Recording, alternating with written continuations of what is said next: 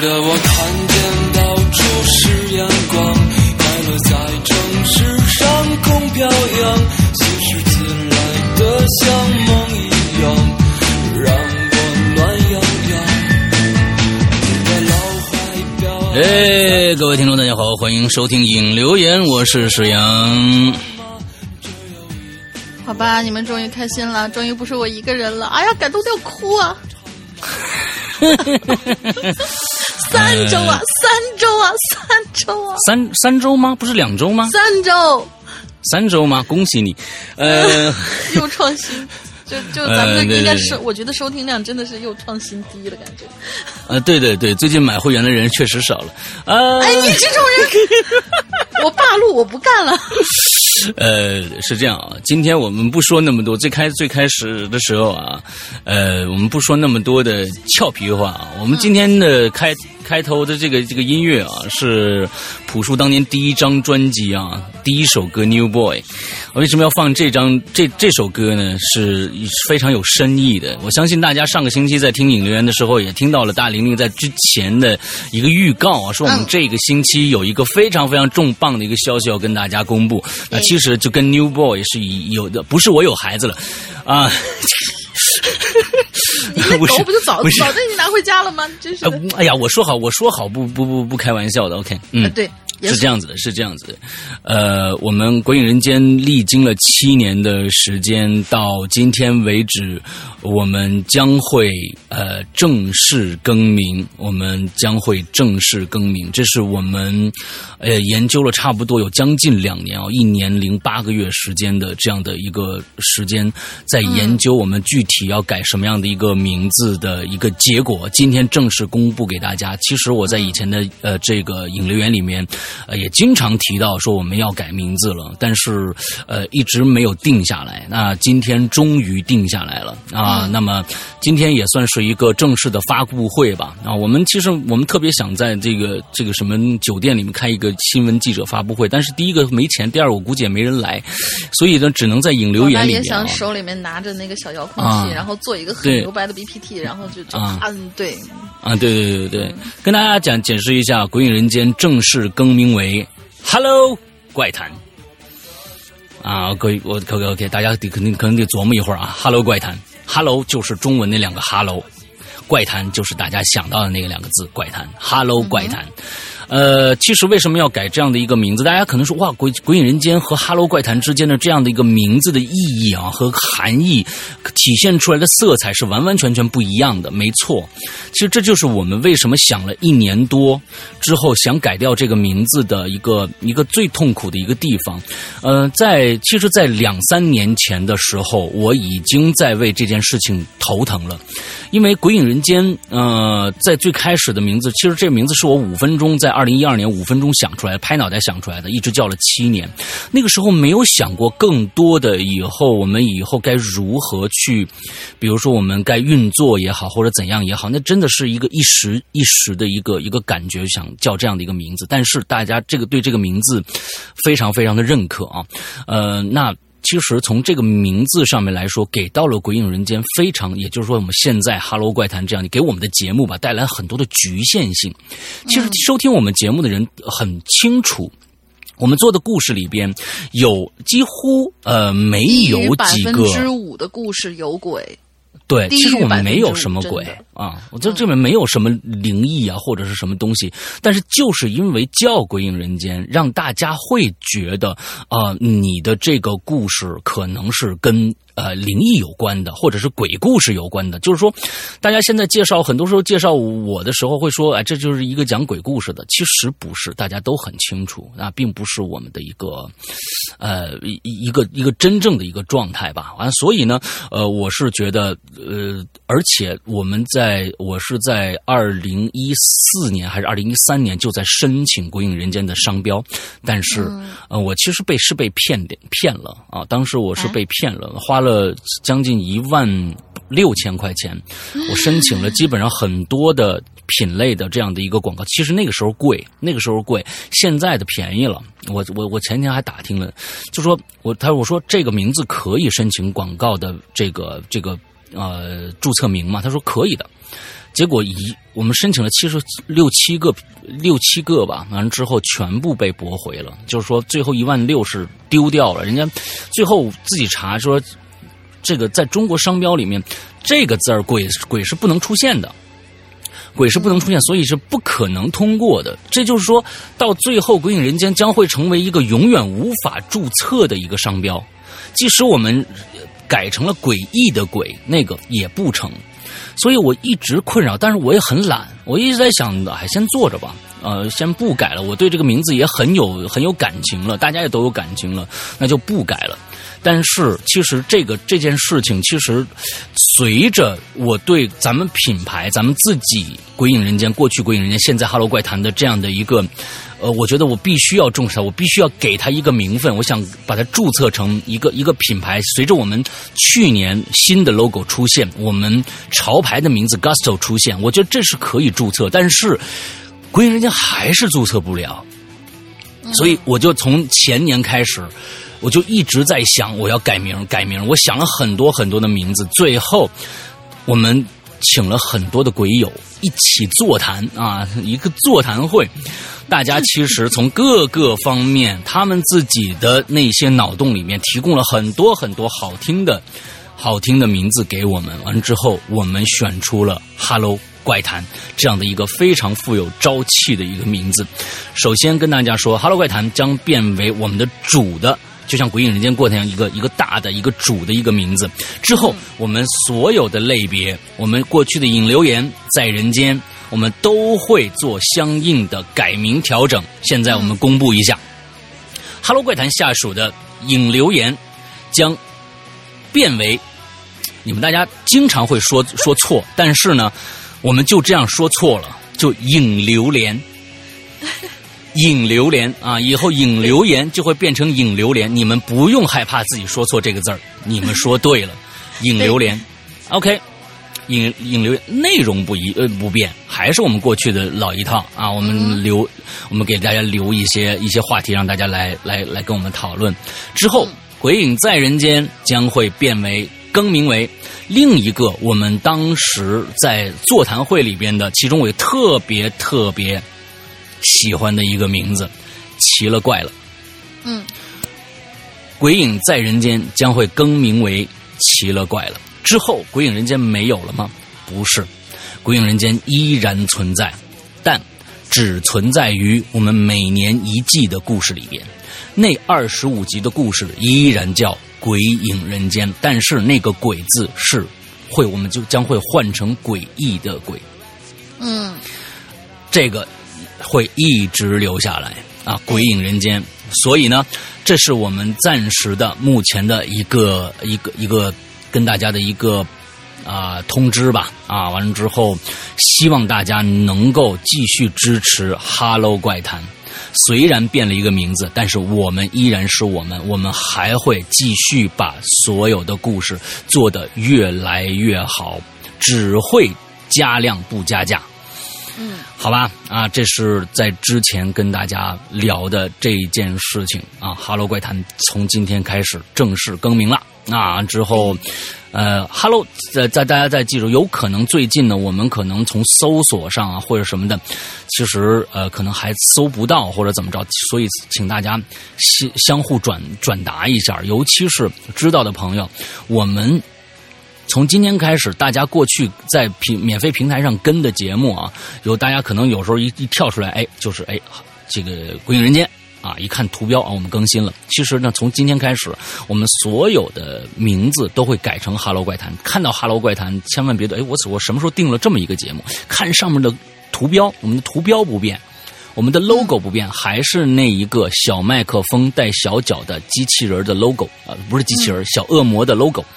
Logo 是不变的，所以请大家注意啊！我们改名了，我们会在过一段时间，大家习惯了这个名字以后，名字以后，我们可能会更迭，我们会更迭一张主视觉的我们的一个 Hello 怪谈的主主 logo，像过去的四个字“鬼影人间”那样的一个一个东西，我们会再更迭上来，但是。要等到大家已经熟悉我们这个名字了，确实是叫了七年，大家现在换名字有点不适应，但是请大家真的支持我们，真的支持我们，这是我们的一个很严肃的一个决定，很严肃的一个决定。OK，这是我最开始嗯、其实我觉得大家是可以接受的，因为现在就是我们看到的很多综艺节目，它就悄没声的就很很多节目，就比如说《我是歌手》，它无论是因为任何样的一个原因啊，《我是歌手》嗯。不是变成歌手，那么照样办啊。呃，叫嗯叫什么来着？《中国好声音》换了一个名字啊，照样办啊。所以就中国新声音是吧？中国新新歌，好像叫叫中国新声音什么玩意儿？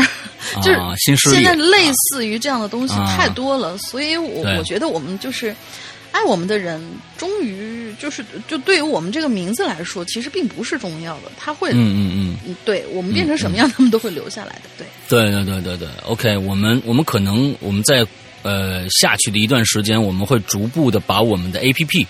我们 A P P 也会更名为 Hello 怪谈，所以嗯大家就是这件事儿，其实就需要大家洗脑一下。我们会不不断不断的说 Hello 怪谈这四个字的，嗯奇了怪了，为什么我老说 Hello 怪谈？你看一下子两个节目都出来了，对吧？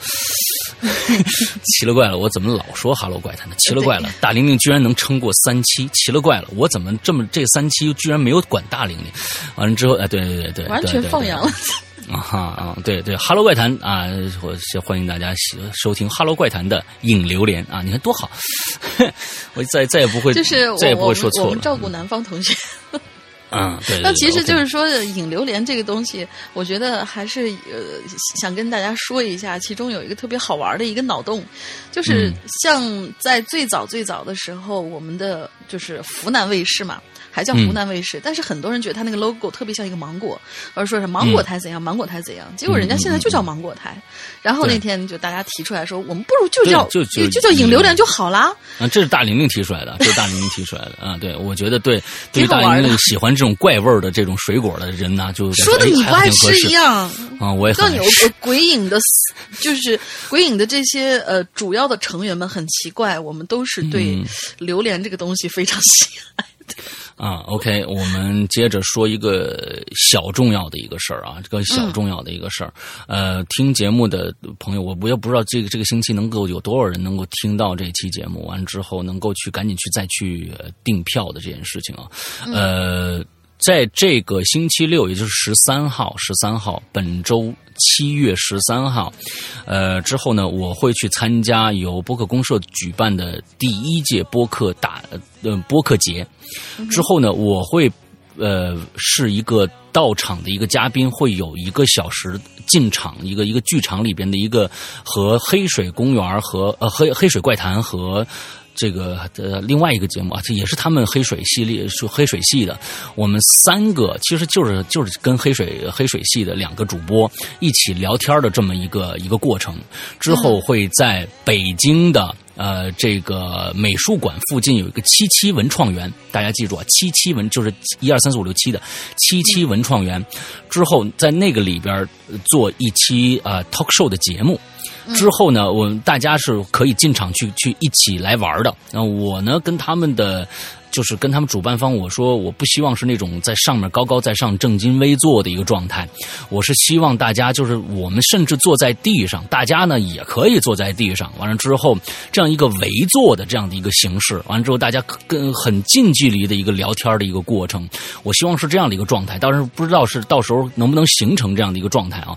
我希望跟大家，咱们呃，咱们的呃，咱们鬼友还叫鬼友啊。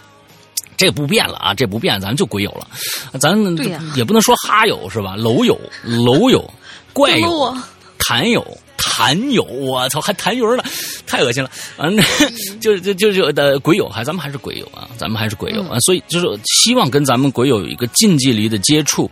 那么这个这个呃。呃，就是播客节呢，在外边它还有一个蚂蚁市集，就是有很多的播客，就是他们有自己的衍生品，完之后在外面卖。咱们其实也有，但是咱们都是限量的，每次衣服卖完就完了，也给咱们一个展位。我我我跟他说，我说算了，我不要了。就是说说实在的，这个挺麻烦的，我我也不想那个到这还还弄一个展位里面卖东西，我觉得那不是鬼影人间的作风啊。就是说，我们只卖限量的。啊，没有到没有到那个程度，我说我不要这个摊位了。那么其实呢，我是十三号下午三点半到四点半，大家呢其实他是从一点就开始了啊，所有摊位都已经支起来了。完了之后呢，每个小时都会有一一场进场听的这么一个过程。啊，一个进场听进进场听，嗯，播客这些这些人啊，这个这个这个播主聊天的这么一个，一下午应该有五场，应该有五场，嗯，这个这个论坛，我是第啊二场，哎，还是第三场，我忘了啊，反正就是我是三点半到四点半这么一个一个时段，大家如果啊如果感兴趣的话，想进场听的话，外场是免费的。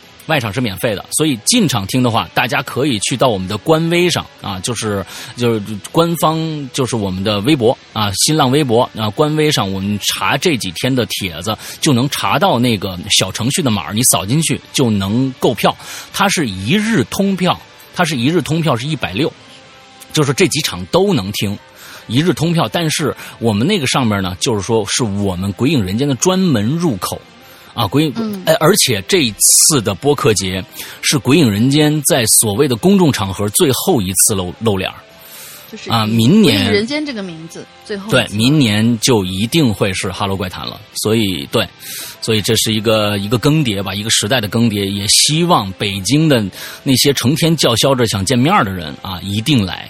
呃，一定来。呃，如果不想买票进场，没关系，没关系。我们呢，呃，呃，可以就是比如说三点半之前，或者是四点半之后，我在外边的时候，大家认识我，上来打个招呼，咱们一起聊会儿天这都没问题，啊，这都没问题。所以，呃，那一天下午就是一个播客的盛会，到时候黑水公园啊，我也不知道其他的。黑水公园、头号玩家还有水下酒。啊，硬核电台什么之类的都会来。然后这个时间我可以给大家说一下，就是，呃，具体的时间就是《鬼鬼影人间》和黑水的同台的这一场，开场是三点二十五分进场开始。嗯嗯。然后之前呢，就是什么呃什么，就是西马的专场吧。嗯。然后人家是下午才是开，下午一点钟才是开幕式，所以你你们要不约个？上午去，然后吃个中午饭啥的。啊，没有，上午就就算了，就是还是下午这段时间，我觉得是够的，我觉得是够的。对，就就就够的。然后这个地点呢，地点在北京东城区美术馆后街七七文创剧场。嗯嗯嗯嗯嗯，七七文创剧场啊，就是那个剧场是我们进去做做演讲的那个那个那个做 talk show 的那个那个那个剧场，它外面是其实一个文创园。就外面是一个大院子，叫叫就七七文创园就好了，文创园啊，你们到那里边就行了。所以希望北京的朋友们都能能来过来跟鬼影人间最后一次公众露面来一起嗨一下，对。所以呃，所以所以对，就呃，大家都来吧啊，给我给我以后就是公众最后一次公众露面这之后，你再想活捉石阳哥很难。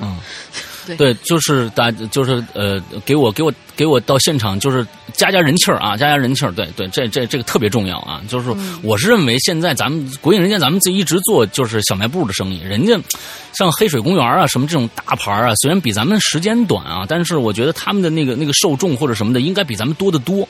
因为他们节目多呀，你知道吧？他们好好多期节目，啊，好多主播，七八个主播啊，所以就就我觉得人家人肯定比咱们多。到时候咱们一就说国影人家来谁？哎呦，在这儿呢，就一个长安君，我看他买票了，就一个人，那很尴尬啊，很尴尬的。希望所以希望大家都来吧，对，都来吧，呃，对，而且我这儿。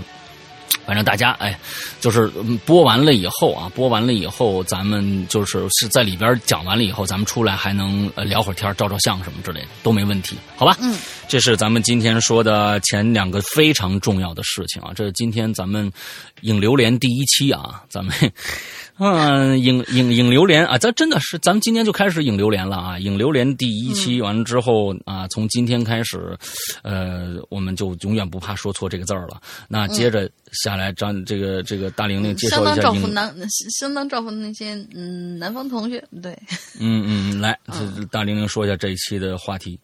这期的话题其实也跟我们这影榴莲一样，好像是一个跟以以往完全不一样的一种感觉，就是文案写的是长久以来，这个引留言都呈现着一种长文形式，那叫一个长啊！我的天哪，都得限字数，不然的话全抄了，一个一个的都是那种，嗯，呃，大长篇、长篇大论那种。但是其实我我发现一个一件事情啊，就是在各种各样的平台，就是说很多人遇到诡异的事儿，往往都是一瞬间的事儿，而且几句话就能说得清楚。嗯，就是在呃，或者说是在一些，比如说微博上面的一些留言，可能不是给咱们留的，或者说有一些同学给咱们私信，就能几百个字就能说得很清楚啊。所以今天我们就给懒得码字的这些鬼友们一个机会，看看谁的撞鞋经历既短小又精彩。呃，然后要求就是简练完整，几百字能搞定，就就这种挺好的。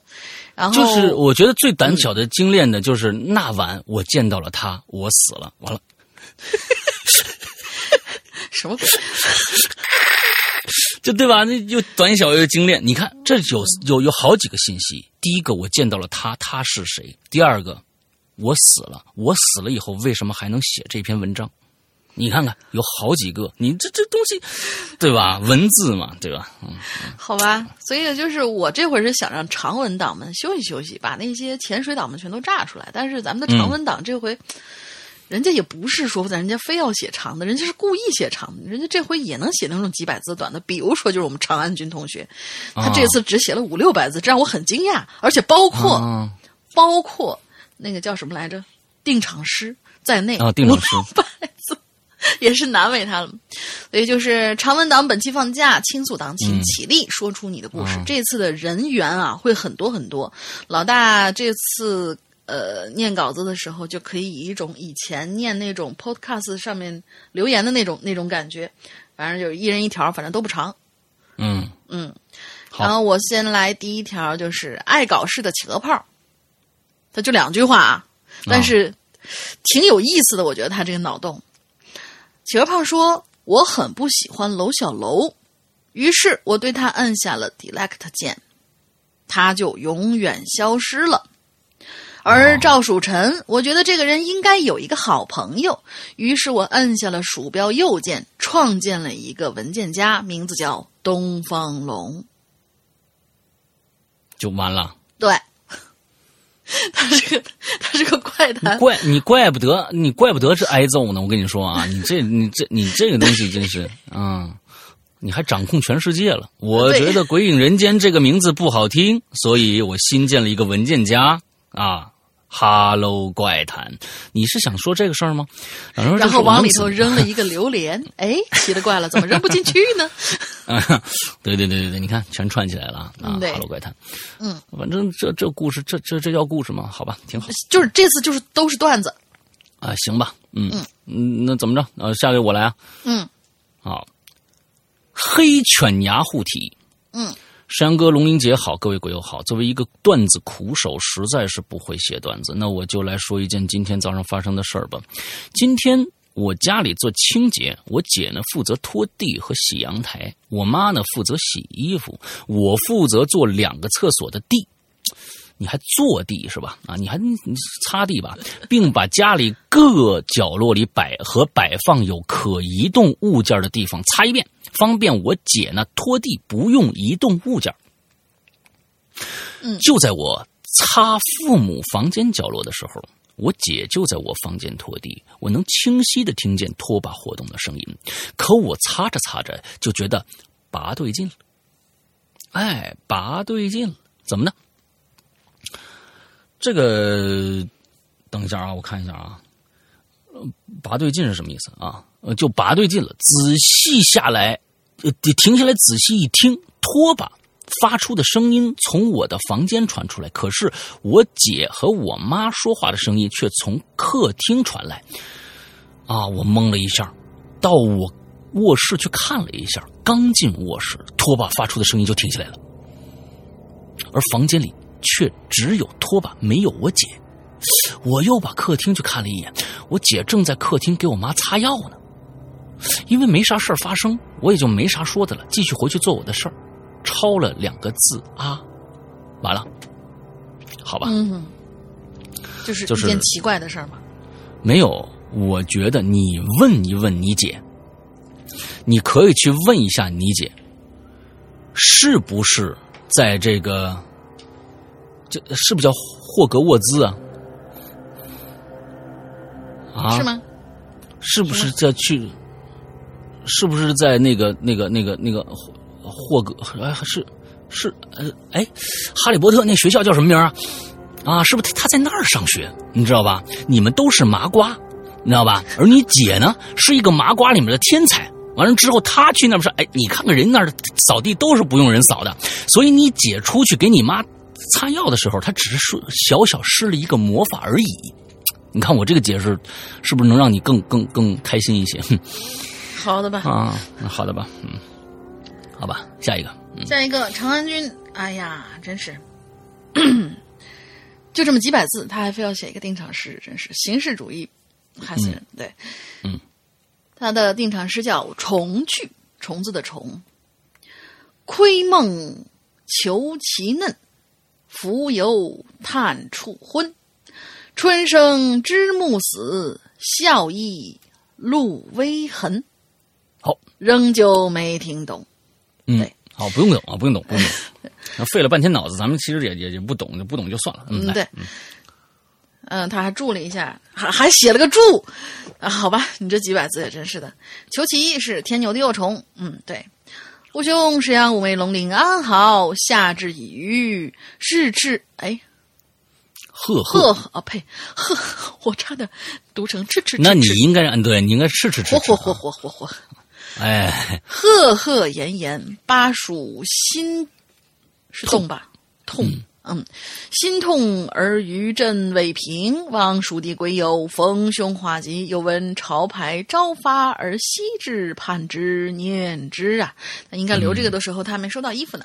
哎，交换白话文啊，嗯，哈哈哈！这一期的开篇是不知道主播读完会不会打我？不仅看不懂，我连生僻字都出来了。不过我写了一下注解，就饶过我吧。所以这首诗也用了小虫子来映射这一次。来映衬这一次留言的话题。这周感觉发生了好多的事儿啊，帝都热死人的天气，潮牌发货啦，四川频发的地震，还有就是超短篇的引流连。对于这一期的讲述字数的，对于这次啊讲述字数的限制，只好讲个小故事了。小故事还有个标题叫沙发，说的是有一对情侣合住在一间出租屋里，起初两个人是非常甜蜜的，但是女孩子异常的唠叨。逐渐，这男孩就受不了了，最终跟女孩分手。出租屋里就剩下了男孩一个人。不久之后，男孩又交了一个女朋友，他把新女友叫小童，带姓关吧？哦，这出租屋哦，这男男孩我也我也知道了。对对对对对，眼睛很可爱。对，小童带回了出租屋。夏天很热呀，男孩要洗澡，就让小童坐在沙发上看电视。嗯，客厅里摆放着两个单人沙发，小童就随便坐在坐在了一个沙发上，看着看着电视。这个时候，小童就听到这个客厅里头有女生说话的声音。哎呀，跟你说过多少次了，吃完东西要扔到垃圾袋里嘛。还有啊，看电视不要那么大声。哎，你看，你看，你这遥控器又乱放。这不是唐僧吗？这哎，你看，你看，我刚刚说你又把棍子扔了。对，这这唐小姐，对，看来就是这个，呃，陆姓男艺人，他的前女友可能姓唐，呃，有可能最近跟一个姓罗的结婚了。嗯，对，哇，好乱，好乱，太乱了，太乱了。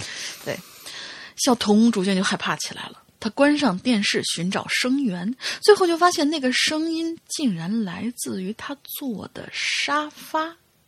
嗯，但是当小童侧耳趴在沙发上倾听的时候，女生的声音又戛然而止。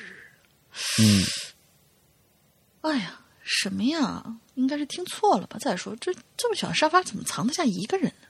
小童对着沙发悻悻的说道。这个时候，小童的耳边却传来了那个女子悠悠的声音：“藏得下哟，因为我是。”分着藏的。故事讲完了，比三百字还多出了六十四个字，我真的已经尽力了。掩面而逃。吾兄是阳入美，龙鳞无挠，无去也。因为一开始我写这个文案的时候，我说你们三五百字就搞定，结果长安君非常非常的认真啊，他就说啊，一定要在三百到五百字吗？啊，我琢磨琢磨。嗯嗯，对，挺好。这种小故事其实啊也是很不错的啊啊，对，很受大家欢迎的，因为不费什么时间啊。嗯。对，下面一个叫 Kevin 啊，之后施阳叔叔、龙鳞小姐好，姐好，呃，三三三群的 V 前来报道。事情要追溯到我初中的时候，当时在睡午觉，半梦半醒间，感觉有人躺在床边。等我睡醒的时候，感觉脑子很晕。我可以看到外面在发生什么，可我可以感受到我的身体在活动，但我就是不能控制身体。我就像被装进了我身体躯壳的另外一个意识。我看到我一下子的站了起来，跑到厨房和姥姥反复激动的大声质问床上的人哪儿去了，人都去哪儿了？然后跑到客厅，把窗户打开，大口的呼吸，跌跌撞撞的去拿水杯喝水，可是手。根本没劲儿，最后呢，浑浑噩噩的回到卧室，坐在床上。我呢，是一打引号的我啊，我捧着脑袋在嘀嘀咕咕说些什么。躯壳里的我感觉到，我似乎很痛苦、很伤心。然后我慢慢就恢复了意志，可以控制我身体了。我跑去问姥姥，刚才是不是对她发脾气了？和她道歉，并把发呃。并把发刚才生发啊，刚才发生的一切，啊，一切告诉了他。他只是笑了笑，告诉我不要多想。如今事情已经过去那么久了，我依然可以回忆起当时我被困在身自己身体的躯壳里，就像在电影院里，周围都是黑暗的，眼睛是那电电影的幕布，看着周围发生的一切，我出不去，动弹不了，无助、无力、无奈。我告诉你，你这个应该是看过这个这个这个逃出夺命阵，逃出夺命阵。最后你这个形容跟逃出夺命阵那个状态是一样的啊，就是说，确实是有这样，就是说，其实，在我们人格分裂的这样的一个一个一个精神。科的这样的一个疾病的里边啊，啊，这是是他人格分裂就很像，有的些人就是另外一个人格在里边藏着的时候，他有有时候他形容出来就是那样的，就是他被关起来了，他出不去。完之后，等他能看到一些外面的景象，但是很远很远。完之后，他也很他控制不了身体，是外面另外一个人在支配他自己。其实，呃，逃出夺命镇也好，或者是怎么样，就是说他们都是根据这些呃，就是这些。病患们的一些描述，把这些东西用视觉化的东西体现出来了。哎，我们看 Kevin 的这样的一个描述，更加验证了这样的这个可能性啊。他就是前面是一个大屏幕，感觉是外面世界就是个大屏幕，他离得很远那种感觉。对，嗯，好，哟西，好的，下一个同学三水古月，呃，我们的胡叔，对，嗯敬爱的师阳老大。和不讲义气、反踩我一脚的大玲玲，你们好呀！三群同学们都明白怎么回事儿我就不多解释了。想知道怎么回事儿进会员呀！嗯嗯，我是永远逃不开青草之噩梦的三水古月，你们的胡叔。虽然我有很多外号了，但是我只认胡叔这个外号。闲言少叙，正文如下。我今天要讲的这个故事叫做《红灯笼》。嗯哼。早些年的时候啊，舅老爷去城里赶集，顺便把家里的一头羊牵去卖了。那个时候进城都是走路去，一去半天，一回又是半天，加上卖羊耽误了一节时间，回来的时候天早就黑了，只有只有月亮晃，哎，月亮晃子，只有个月亮幌子，可能只有个月亮幌子。嗯，只有个月亮幌子在天上。那个时候，农村刚刚通上电，不过时不时的总是断电。舅老爷回来的时候，村子里头一片漆黑。舅老爷就心想：“嗯，又断电了呢。”舅老爷往家的方向走，走了一会儿，就发现前面有一个红光。仔细一看，似乎是一个红灯笼。舅老爷心里一喜。心想，应该是家里人担担心他出来接他了吧？嗯，舅老爷赶紧跑过去，忽然猛地停下了。那确实是一个红灯笼，不过却是悬浮着的。舅老爷吓得想跑，但是腿却怎么都动不了了。忽然之间，灯笼灭了，舅老爷猛地一激灵，发现自己不知不觉地站在一口枯井的面前。嗯，舅老爷吓坏了，赶紧跑回了家，好几天都没出门。而至于那个枯井，只知道从里头捞出了一具尸体，浑身上下一片焦黑，就好像被电焦了似的。除了那具尸体，就还有一个破的不像样的纸灯笼。从那以后，村子里头再也没断过电了。好的。嗯，这一期故事就到此为止，希望字数不会超。我是三十古月，今后还会来的。敲，我好像曾经在咱们的引流言里面听过类似于这样的一一一个故事，就是一个呃，讲的是一个鬼友，他跟他的朋友好像在什么地方见了鬼，然后同时好像是就是在一个供电，就是。呃，电线很呃很密集的一个地方见了鬼，然后当时好像村里头停电了，后来第二对第二天发现的时候是电线上面绊住了一个人，他们那天见到的真的是一个。就是突然被电死，然后跑出来的一个亡魂，这样。好像是，好像是，好像是，嗯，OK，嗯，下一个叫李小李小河，我不知道对不对啊，反正是拼音李小河一二三四五六啊，一共有六个李小河，你也够累的啊，嗯，呃，嗝儿是啥意思？你第一个字儿 刚吃饱，对，刚吃饱，嗝儿是啥意思啊？就是刚吃饱嘛。占的坑果然还是要自己来填。老大和大老大和大玲玲好呀，这里是司马，嗯，司南，啊，司南啊，嗨，司南还司马呢，这里是司南，嗯，也不得也不嘚吧嘚吧了，直咱直接进入正题吧，嗯，好家伙，啊，这是是什么意思？正扎是吗？你不会念正托吧？正扎是吗？这是正托对吧？我很很容易变成正脱，你知道吗？正扎是吧？正扎和往常一样，哪吒的扎啊，正扎和往常一样，结束了一天社畜生活时，已经到了凌晨一点。他刚到公司楼下，就正好看到一辆空的出租车从远处驶来。郑扎顺势招手上车，司机是一个戴着黑色鸭舌帽、金丝圆框眼镜的年轻人。哟，老哥辛苦了，这么这么晚才下班啊？啊，司机似乎很高兴，边开车边侧头对郑扎笑着拉话：“嗨。”这还不是为了活着吗？你说是不是？你不是也一样这么爱开车呢，对吧？郑扎似乎也不想扫司司机小哥的兴。哎，说起来，你你什么事儿这么开心呢？啊，你上来就跟我聊天，是不是？介意跟老哥分享一下吗？郑扎笑着问：“嘿嘿，就是感觉这个盒子的机制很完美，明白吗？盒子的机制。”我这这个这个这这个这个哎，等一下啊，这个这个是有前言的吗？就上一个故事，他不是说来填坑吗？这个盒子的机制，大家以大大家是他是这个故事才出现的，还是以前的故事就出现过呀？我这仨星期不在了。嗯，以前没有出现。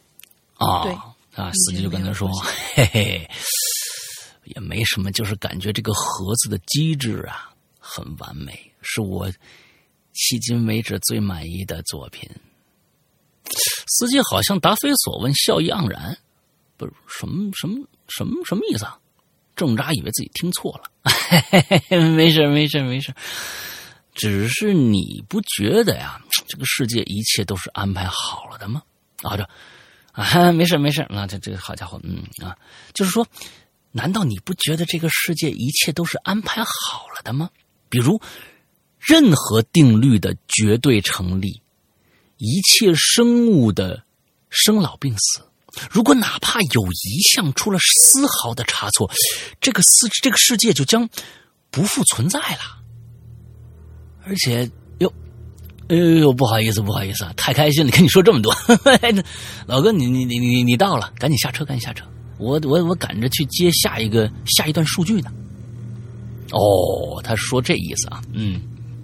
他说：“我得赶着去接下一段数据呢。”司机停稳车，不等郑扎回话，一脚油门是绝尘而去。郑扎站在马路边上，愣愣的望着远去的出租车，回想着刚才司机的话。他说：“盒子，数据，一切规律，难道？”这个郑扎本来就是一个极其聪明的人啊，他似乎想到什么了。整个人是倒汗汗毛倒竖。这个时候，他突然想到自己之前加入了一个微信，名叫“鬼影人间”年费 VIP 三群，现在改名叫“ Hello 怪谈”年费 VIP 三群的一个微信群，里面经常聊一些奇异的事儿。不过呢，他常年潜水，算上他一共是二四八个人，本来应该有二四九个的，不知道谁莫名其妙就退群了。他正想把自己的经历在群里分享呢，但就在下一刻，他就如同被风吹散的风沙一样，瞬间随风消失。这个时候，司那个司机呀，边开着出租车，边看着群里的人数变成了两百四十七个人，喃喃的说道。好险呐！嘿嘿嘿，太开心说漏嘴了，差点这个盒子又要重新设置了。好吧，那么接下来我去接哪个群友呢？啊，他是这么个故事，嗯，还不错，一个很好玩的脑洞。嗯，很，但是说他其实没有说明白这个盒子。那盒子是什么？数据是什么？完之后，如果把这个这一条都想通了，那这将是一个非常非常好玩的一个故事。哎，如果这兄弟，呃，这个思南思南同学，你如果把这一套你都想通了的话，你可以把这个脑洞跟我说一下嘛？就是说，咱们可以聊一下，看看能不能把它编成一个特别好玩的一个故事，利用这个概念啊，咱们可以把它哎编成一个很好玩的一个故事。OK，好，下一个。好，下一个再见流苏老朋友了啊！我来说一个昨儿晚上做的梦吧。梦里头，我和我的妻子去体检，大夫说我得了一种怪病，活不了几天了。但是这种病的名字，我却从来都没听说过。我听到这个消息之后，整个人都很崩溃。但是我迅速意识到自己是在做梦。于是我强迫自己醒过来，抄起枕边的手机，打开百度搜这个病的名字。还好，没有相关记录。我就转头对妻子说：“没事儿，没事儿，只是一个梦。”妻子松了口气，说：“那就好。”可就在这个时候，突然感觉到哪儿有点不对劲儿。看样子妻子知道我梦里经历了什么。难道我们做的是同一个梦？这让我感觉到很恐惧啊！但是，更令我意外的是，当我提出疑问的时候，妻子的反应却很平淡，似乎她觉得这样很正常。妻子告诉我说：“别想了，再睡会儿吧。”可是，我却觉得这件事远没有那么简单。我困意全无，开始思考：两个人以互相影响的方式做同一个梦，这显然是不可能的。如果一件不可能的事情发生了，我能够给出的合理解释只有一个，那就是我并没有真的醒过来，我还在梦里。哎，这个点非常棒，那它是有逻辑推理的，嗯，非常棒。为了证实我的猜测，我试着再一次醒过来，但是当我再次打算尝试的时候，旁边的妻子却拉住我，她说。你如果走了，这里的一切就不存在了。我和你的妻子是同一个人，为什么你一定要放弃这里的我呢？我顿时蒙圈了。近三十年的做梦史，头一回，呃，近三十年的做梦史，这是我头一回遇到这种情况。但是后来我还是醒。如果我当时选择留下，也不知道我还能不能坐在这里，码出以上这段文字。这个棒，这个特别好，就是说他最后妻子对他说的这句话是点睛之笔，就是说你为什么要放弃这儿的我，回到那个世界里面去？这个世界怎么了？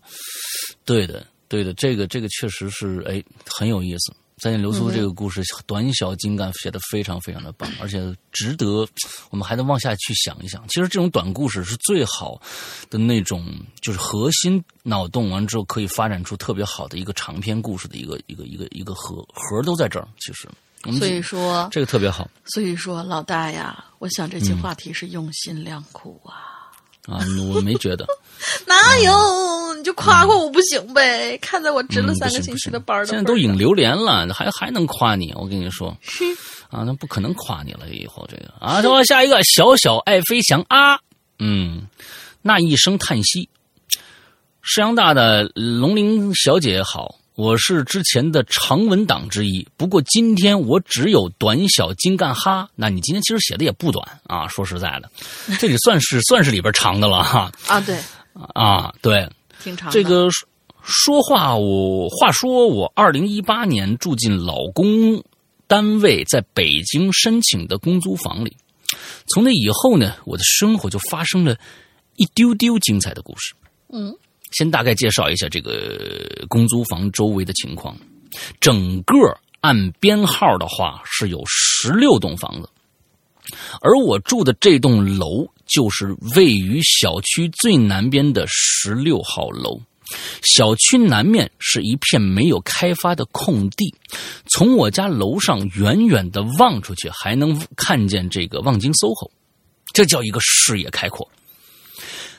开阔到去年四月清明节的时候，我可以清楚的看见，在正对我家窗户不到十米距离的南边，有几个坟包包。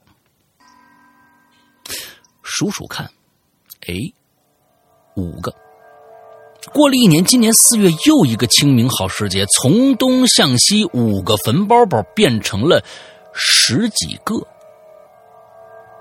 多出来的那些，是因为去年被树挡住了，我没看着而已。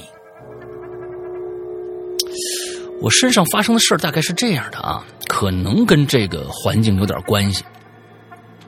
什么呢？就是先是每天晚上都能听到空地上野狗的嚎叫，此起彼伏，准时准点凌晨一到两点钟。我天，那你这这这地方可是这这睡不着觉了。嗯，挺乱的。后来就是最近发生的一件让我感到恐惧的事儿了。我住的这栋楼，除了每一层都是两梯五户，还有两个通向步行梯的门如果把所有的门都关上的话，安静的时候，楼道里呢只有紧急通道的这个绿色的灯是亮着的。今年端午节的那一天，我刚好啊要给楼下表妹家啊送点东西，因为就差一层，所以呢，我走的步行梯。啊，刚刚进入表妹家那一层，这悠悠绿光的这个呃，这悠悠绿光啊，就照满了整个楼道。确实，我们家门这个这一层的那个楼道啊，那个应急应急的那个楼梯啊，门口也有个悠悠的绿色。其实挺恐怖的，晚上你要你你你你不开灯，在走廊里面就那边有点绿光，真的特别瘆人，你知道吧？啊，特别瘆人！你这好家伙，你走过去的时候还没看清楚上半截，就发现那个角那个悠悠绿光那儿有一双脚，但是你看不清上面。啊，行吧，这这这这个倒是对，就怎么想都对，嗯嗯，就反正就是哎。完了，悠悠绿光楼道，哎，我就跺了一下脚，感感感应灯嘛，跟我们这一样。哒，我跺跺一下脚，楼道感应灯亮了。随后我就往表妹家走，可是就在走了几米之后，突然我听到了一声叹息，唉，就在我背后啊！我是咯噔一声，停顿几秒后，慢慢回过头，可什么都没有，没有人进门，没有人出来，所有门都是关的。哎，我可不是什么灵异体质啊。可能只是什么神经有些敏感罢了，所以尽管当时我比较害怕，我还是壮着胆儿去了表妹家。本来以为什么事儿都没有了，但是两天之后，我午睡醒来就莫名其妙的发烧了。妈妈找了老家的人给我看，说是两天前给吓着了。这故事差不多就完了啊。虽然只是一个很小的事儿，甚至身边的人都怀疑我是幻听了，但是我非常肯定，那是一声人的叹息。而且，类似这样的让人神经紧张的小事儿，从我住到这个地方之后就经常性发生。就在我留言的前一天，我还跟英子姐寻求帮助，因为我感觉好像有什么事情要发生了，我心里很不安。P.S. 关于我的敏感体质，如果各位鬼友感兴趣的话，可以看看论坛里七年之痒那一期的引留言，因为字数比较多，所以被龙鳞无情的砍掉了。打倒龙鳞，打倒龙鳞。打倒龙鳞，最后感谢鬼影，感谢老大，感谢英子姐，打倒龙鳞，打倒龙鳞。奇了怪了，他为什么要打倒龙鳞？哦，好吧。啊，没有没有啊，对，打倒龙。你以后找别人给你带班，哼，你别想出去玩了。啊，说这个这个这个特别的啊，这个这个。对对对，因为确实是字数多，我们没有办法。你要要是说你一个人那么多的字数，确实是你要想一下，我们还就念不了别人的别别人的东西了。所以大家其实也是，就是说你可以把你的那些故事分成几期来说。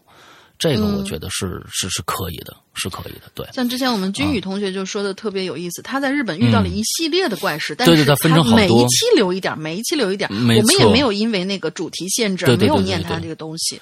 对。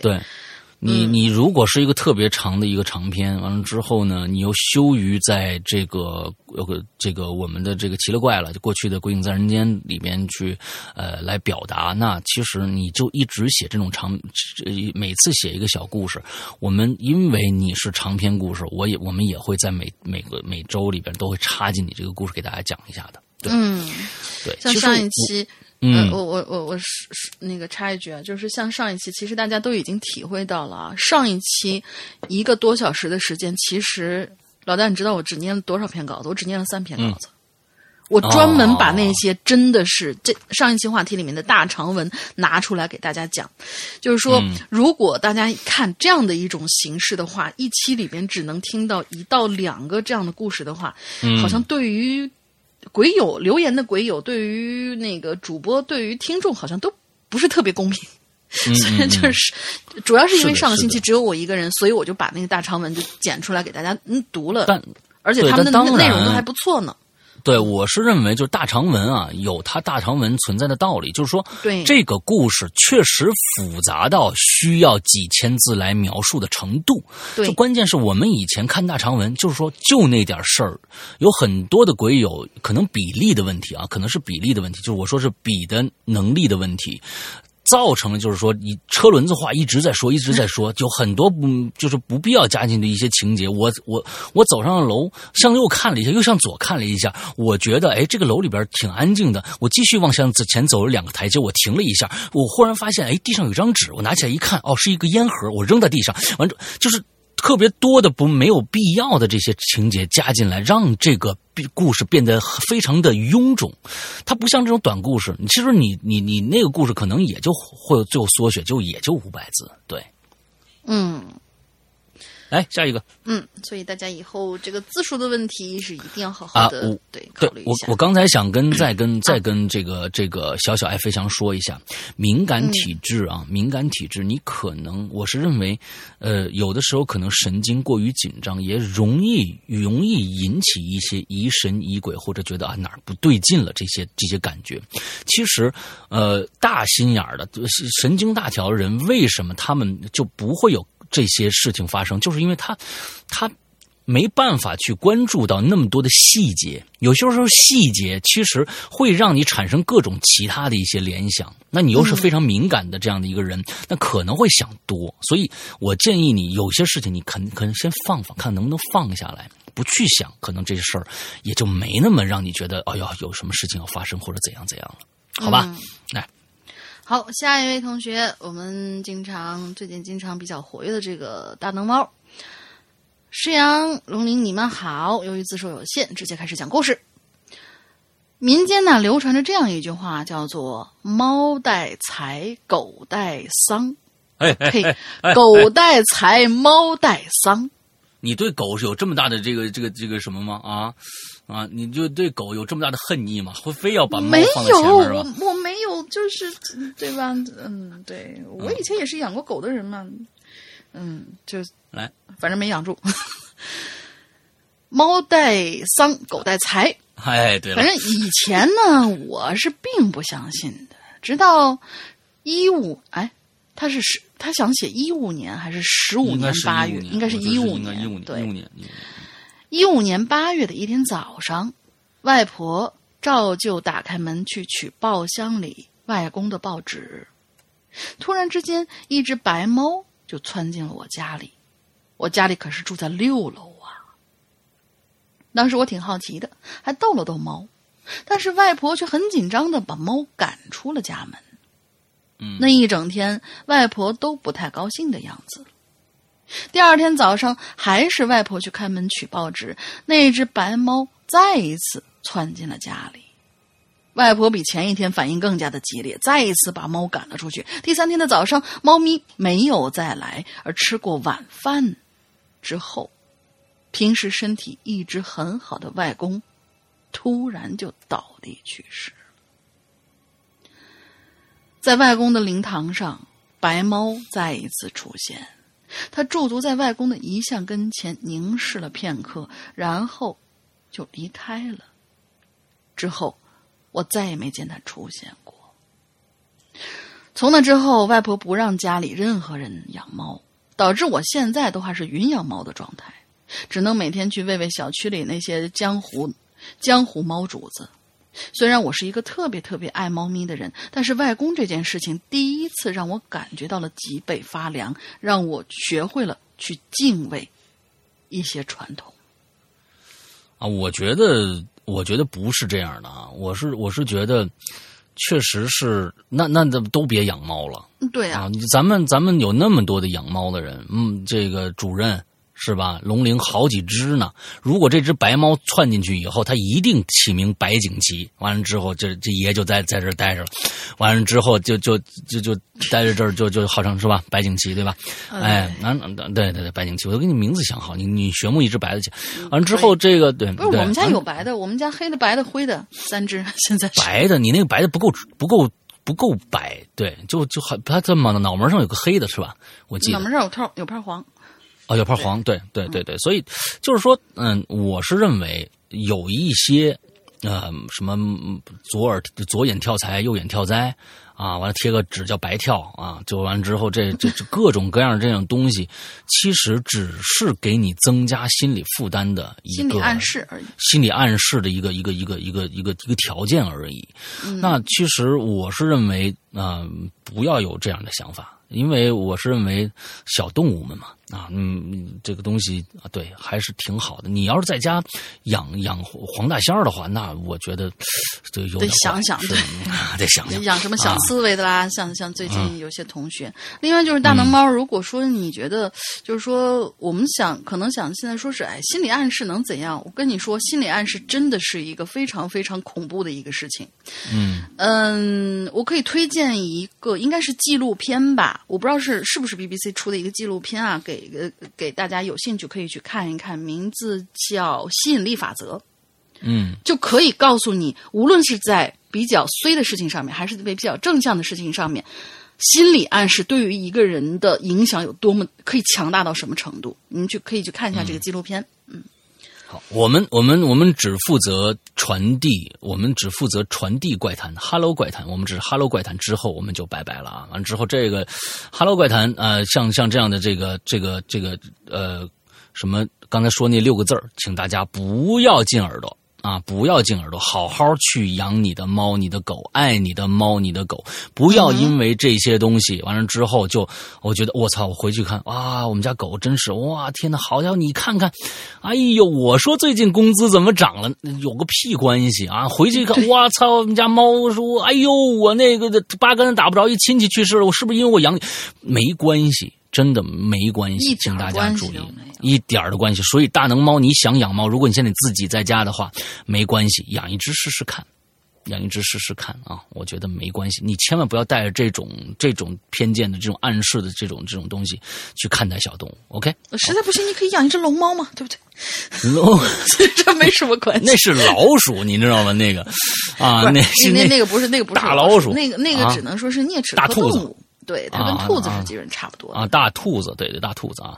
好，黎泽啊，世阳哥，龙玲姐好，各位鬼友好，我听。Hello 怪谈也有几年了，嗯，我赶紧改名啊，这，啊，记得初中的时候通过某 FM 偶然听到 Hello 怪谈的节目，然后一发不可收拾。现在的我呢，已经是准大学生了。来说说我经历的其中的一件诡异事件。那个时候我读四年级，奶奶刚刚去世不久。我们这儿啊有个说法是，老人去世后一百天内会在家里停留，这个天数啊因地。因地制宜的不一样，啊，就是好多地方都不一样。就在一天早上，我在饭厅吃完饭走出去，就在踏出饭厅门的一瞬间，看见了奶奶下半身向我走过来。嗯。他上半身是没有的吗？还是被什么东西遮挡住了？你得一定要说清楚啊！这下半身向我走过来，有点那个什么，一直走到我面前才消失。为什么确定我奶奶是因为那条裤子就是我奶奶经常穿的一条棉裤？那鞋是我奶奶最喜欢的一双棉棉鞋。不知道为什么，当时我并不害怕，一直呢也没跟家里人说。那 P.S. 我妈特别怕这些啊，后来跟我妈说，我妈才说可能是奶奶想看我，不小心现身了。第一次留言不知道合不合格，希望被读到，辛苦两位，以后有机会会经常留言，因为呢我经历了挺多灵异的事儿了，也听了很多很多，辛苦两位，祝 Hello 怪谈越办越好。嗯，谢谢谢谢。对，那这这事儿啊，我跟你说啊。咱们咱们就说说讲究这事儿。中国人讲究多啊，中国人呃，东方人讲究格外的多。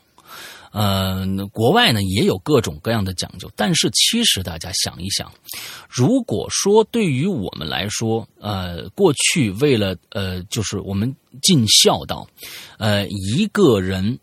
嗯，其实我记得是哪个节目里边哦，好像是好像是郭德纲说的，好像是啊。他说：“你们想一想，过去的一个人的一生会是怎样的？就是说，过去的孝道是严格遵守的，怎样的孝道？就是守孝三年，自己的父母一个人去世要守孝三年。”那么，过去人的平均寿命大概就是三四十岁，四十岁平均寿寿命，基本有些人能活到个五六十岁就到头了，完之后很少有那种最后平均数，其实很多就是三四十岁就就就就就结束了。那么你们想一想，他的父母。两边各四个父母，这就十二年没了，几乎快一半的时间就没了。这一人的一生是怎么样去过去的？就是过去为了守孝道，他们也制造了各种各样，像刚才那六个字的各种各样的一些传言，说你不这样做就会怎么样。但是因为时代的发展，因为各种各样的需求。所以很多的老规矩，嗯，大家现在的根本就听不到的一些老规矩，我们现在听到的这些，过几年我告诉你更没有了。就说这些规矩都是人创立出来的，就刚刚刚才龙鳞说的一样，这只是很多都是心理暗示而已，它不是一个科学准则。嗯，它并不是一个必须科遵守的科学准则。所以，我我认为大家其实有的时候这些东西。当一个乡野怪谈、哈喽怪谈就好了。你看，我走咱们这咱们这个这个这个转回来，是不是也也挺挺棒的？是不是？对吧？哎，面对这些，正常，因为你就是你遇到一个事情，你你肯定选择，哎呀妈呀，吓我一跳，然后扭头就走了。其实就是我们这样的一个状态。哈喽怪谈，再见怪谈，对，哎，就是只是听说不能再见，我不能再见，我们永远不说再见，跟我们永远不说再见。你跟你身边那些怪事儿，你就。就哎，打个招呼，走就对了。对，对，没错。我是认为，就是这种各各种各样的这这说法啊，其实真与假，我们啊是真的没有办法去做判断的。首先，我们没有办法去做判断，我们判断不出来。这就是为什么说很多的东西是呃迷信传说也好，或者怎么样也好，是因为我们没有办法去它，因为它不是一个定律。它只是在个别人身上好像是巧合，但是你也不能说它一定是巧，因为没有办法去做判断这样的事情。那那我觉得，那那那这样的这样的东西，那我们就不不要去，就是说把把它当成一个准则去去执行就好了。对，嗯。好，那所以说刚才说的啊，就老人去世一百天内会了，那也有好几年以后看着这个看着爷爷奶奶的也大有人在啊，对不对？那这个东西就就跟跟一百天没关系啊。如果对方想你了，他随时可以来找你啊，别干什么坏事儿我告诉你 啊，说着说着，好好好好怕怕的样子。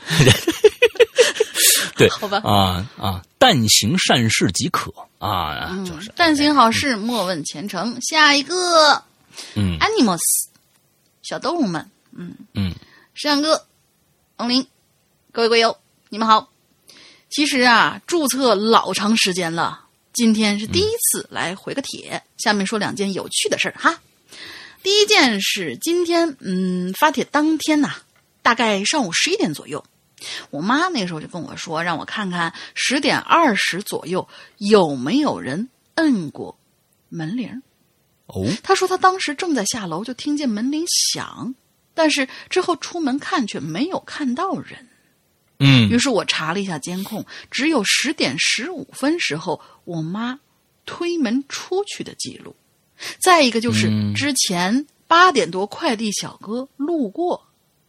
嗯嗯，所以这是为什么呢？P.S. 我家的监控是设置的，有就是动静自动，呃，有动静自动录像的那一种。哎，咱们其实我通过这个故事啊，我发现 Animals 是一个大户人家。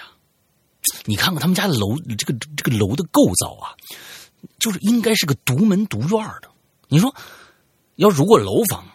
你你自己下楼了，忽然听到那个咱们现在底下门禁一按呢，一幺几幺五零四，滴当滴当，上面就响了。那这那每家每户都一样啊，对不对？每家每户都一样，他不可能想的是自己家，那么就一定是下楼以后，他们家还是一个复式结构，最少三层。完了之后呢，占地应该怎么着也得一千平米这样的一个一个一个一个一个房间，就听见铃声从上面到下去得有五分钟？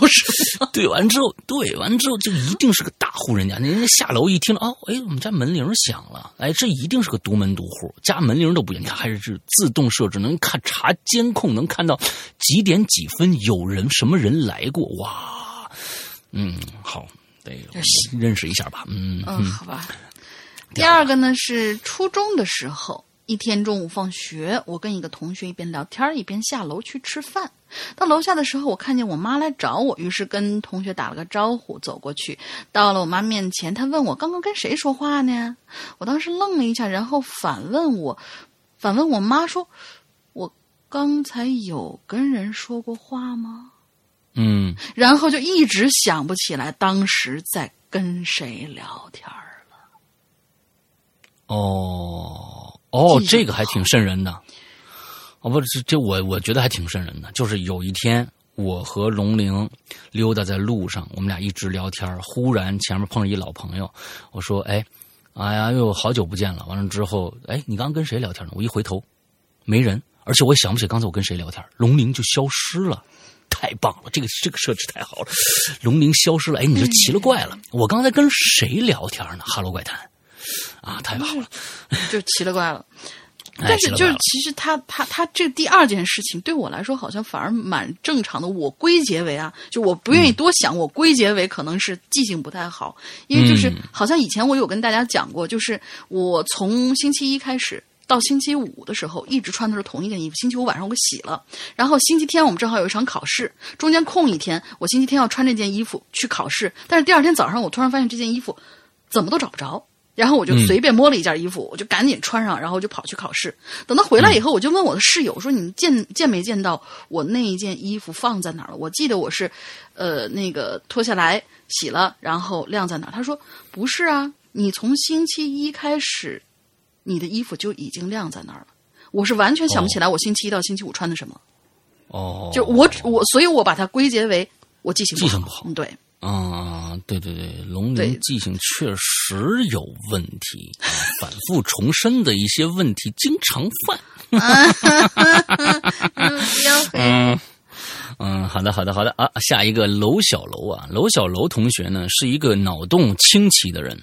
啊，脑洞清奇的人，就是说，楼小楼的特点啊，是每次他的他的脑洞非常非常的棒，但是呢，在完成一个作品的时候，永远把这个这个他不能把它发发展成一个更加高端的大气上档次的一个故事啊。这个是楼小楼，他他写小短篇写的特别的好，所以我认为，我觉得应该跟楼小楼持续约稿，把我们过去的一个一个故事集弄起来。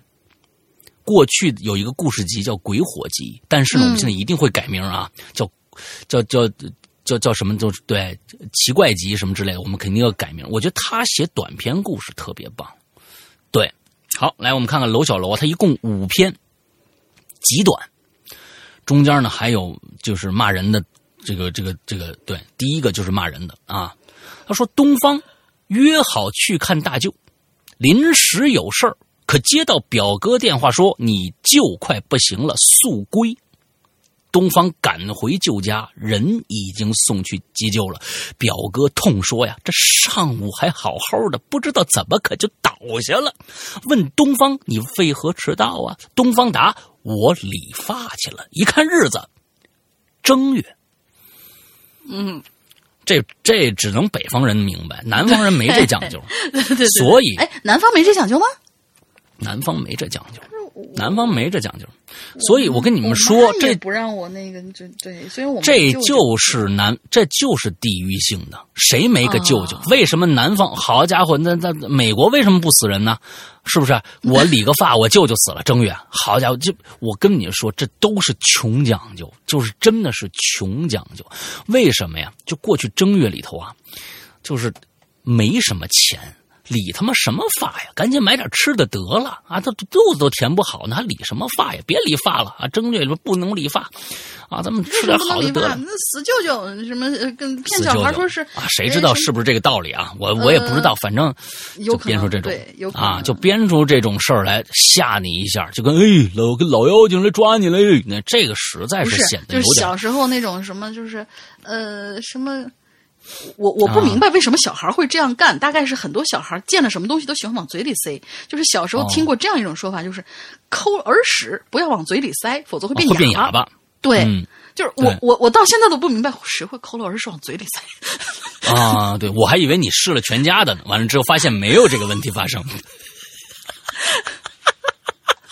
看来你很有经验呀。对对对，很很有经验，就是吃了一个，反而的嗓子能变亮。对，哎，你我现在嗓子保养的这么好，这就是秘诀之一。你们别试啊，不是啊。行了，下一条，下一条，太恶心了。第二个，第二个，第二个，何某深夜回家，楼道里遇一奇怪男子，全身上下包裹严实。没几天，何某看电视新闻报道，一起杀人事件，地点就在所住小区里头。何某大惊啊！此时，门被敲响，外面站着一个警察，例行询问有无见过犯罪嫌疑人。何某说没。警察走后，何某仔细回想，突然想到刚刚登门的警察和所登杀人犯的照片十分之相似。这个故事表达了一个什么样的情绪呢？就是。就是细思极恐啊！这有什么思思？就就这这这杀人犯就是打扮成一个警察，对，打扮成一个警察，很有可能就是来踩点儿的，就是细思极恐极极恐的一个事情啊！就这这种这这种其实呃叫叫什么来着？类似于有有有一点让人琢磨头的这种东西，在抖音里面可能会有一些这样的小段子，会比较直观吧？可能。嗯，不过其实现在我认为，就是在我们的小区里，呃，大家真的，现在可能很多人都已经去习惯这样一件事情了，就是说快递不送到家里，就是可能送到传达室，到传达室自己去拿去，或者放在哪儿物业或者怎样。就这其实我不是说就我不是说快递这个行业会怎么样，就是说这是很容易，因为大家已经习惯给快递开门了。完全不问对方是谁的这样一个情况下，给快递开门了，就是说对方只要说快递，因为他说你自己现在大家都都已经变成了，就是说我自己买了什么东西都忘了的那种情况。啊，完了之后就就会开开门或者怎样，但是说所以说大家请请大家一定啊，快递小哥非常非常的辛苦。啊，也可能会有人趁快递小哥这样的一个职业之便去家里踩点所以请家里老人什么的也一定注意问清楚对面外面人到底是谁，看看他，首先看看他是不是拿了一大堆箱子或者怎么着怎么着，从门眼里看一看，啊，做好防患于未然，嗯。一个是快递，一个是外卖，都要啊一个外卖，对对对对，再小对不不不是小心这两个行业哦，我刚才说的很清楚啊，我呃他们都很辛苦。北京昨天下大雨，你你不你不叫外卖吗？这人家外卖不，人家外卖不想在在一个一个一个温暖的一个房间里待着吗？但是人家确实很辛苦，但是有人会趁这个职业之便去做一些偷鸡摸狗的事情。啊，咱们不说人家快递人太好了啊，啊，咱们不说这人家其他人。第三个故事，夜里我收到一条短信，好像是一首诗，这这这肯定长安君写的呀。孤独是我的宿命，冰冷是我的眼睛，我被封印在这狭窄坚硬的地狱里，六十多六十个。六十多个不眠之夜把我禁锢成幽灵，我注视着每个孤寂的角落。这里视线很好，左右左边是街道，右边是餐厅。这肯定不是长安君写的，长安君写不出这种有诗意的这个诗来。他那有那个《鹅鹅曲项向天歌》了，那就基本上都是看不懂，然后发过去啥呀？啊，结果这个案子到到了也没破了。对，哎，按这下我就回啊，我就回回短信，我说你谁呀？你哪儿啊？短信又回来了，他说：“远在天边，是近在眼前。”我就看着了，面前是一堵墙，我立马报了警，警察来了，拆了这堵墙，在墙里面发现了一具尸体，经法医断定，该女子已死亡两个月左右。这我。啊，他说是六十多个不眠之夜嘛，但是他前面没有一个怎么说？他前面应该有一个，嗯，就是说他住到这儿可能只有一个月。那如果你一直住到这儿的话，那这个人是不是你杀的呢？他是不是在在在说这件事？那自自己杀自己报警，那是不是有点无聊啊？所以，嗯，对，所以，嗯，不知道啊，这个这个这个这个有点无厘头啊啊四。企鹅开了家包子店，包的包子味美无比，生意兴隆。可这几天突然关门了。顾客中有人问说：“你怎么不卖包子了呀？我们大家都等着吃呢。”企鹅叹了口气啊，说：“哎，等我找到下一个女朋友，我就包给你们吃啊。”哎，这还行，嗯。细思极恐啊！细思极恐。第五个，每天早上老赵都发现自己的双手上隐隐作痛，老赵不解呀，于是去查看小区监控画面里，夜深，老赵从家里走出来，原来他半夜梦游，就看着看着呀，画面里的自己突然双手拄地，头朝下，脚在上面来了个倒立行走，啊，倒着走，啊，用手当脚走，嗯。完了之后，对对对啊，老赵，你看他这这里边的这五个故事，有三个都跟咱们这个三群的这个听众有关啊。有多大仇？反正是，嗯，都把人得罪了，你知道最后送一个二十字的二十字的段子。刚刚我收到一条短信：“您好，您的余生已欠费。”啊，就是就就死了，挂了，啊对，挂了啊，行吧。行吧，罗小楼，我咱们咱们可以单独聊聊啊，罗小楼，就是说我我们我觉得我们可以跟你做一个这样的一个合作，你只产出短段子，啊，短段子，我觉得你的脑洞这个非常好，啊，短段子挺好的，你曾经给我也也发过来一个一个一个集子，对吧？哎，咱们聊聊这事儿，咱们聊聊这事儿，挺好，对，认真的哟，嗯，不能脱稿哟，应该。你应该有我的微信对吧？咱们都加过群，嗯，完了之后咱们可以私聊一下，好吧？啊，来接下一个。下一位鬼友叫无故自明。嗯，上哥大林你好，两年鬼友首次论坛留言，非常感谢两位老大辛勤的付出哈。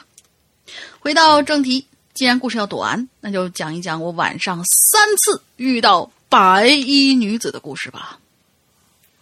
那怎样人就是穿身白衣服。对啊，有些人就就就习惯穿白的。对。嗯，在北京刚毕业。只穿黑的。嗯。啊，对。嗯。就反正你晚上也看不到我，对吧？啊。每每天在你面前晃来晃去，晃来你看不着我，因为我穿的是黑的。对。呃，然后我身边跟了一个白衣女子。然后就看见这个白衣女子在旁边一直不停的嘚嘚不得嘚不得，也不知道说什么呢。结果一问，哎，姑娘，你你你刚才跟谁说话呢？白衣女子说没有啊，我刚才跟谁说话呢？对，就是刚才那个故事了。嗯，回到正题，呃，在京刚毕业的前两年，我应该是在北京啊。呃，毕业的前两年都是独自住在北五环某园里小区中区，小区叫旧。我住的一间半地下室的那种户型的次卧，呃，露台露出地面，楼板则下沉到地下的那一种。我的窗外是单元门口和自行车棚。就在半夜的时候，我隐约啊就听到窗外有人说话，断断续续的，持续了很久。注意听了一下，哦，原来是在打电话。我就起身。开窗，开了个窗缝想瞧个真切，看出去却没有看到人，只是只听到轻微的啜泣声不绝于耳。你想要怎么办？我求你了，别挂电话，我求求你了！哎呀妈，小可我听了许久啊，就感念这姑娘的悲切，真是可怜呐。就穿鞋出去瞧，扶门一看，站在楼道口探出身去，甚至有点后悔自己多事儿。就看见一个白色的背影，长发披肩，抱着头。哎，你你是说头？他他他坐在那儿？哦，对，坐在那儿抱着头。哦，好吧好吧，是在膝盖上。我想多了，我还以为他把头抱在怀里头那个。对，抱头瑟瑟坐在门前。可能听到我开门，就回头看我。声控灯没有亮，但是皎洁的月光下，白皙的脸上泛着明亮的闪光。我就轻声问他：“我说您需要帮忙吗？”女子盯着我，没有说话，开始特别特别轻微的点头，让然后又哭了起来，然后重新把头埋在了胸前，哭声大起。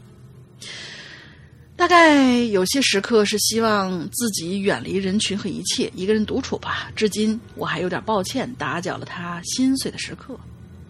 之后，我搬家到某泰庄旁边的一个小区。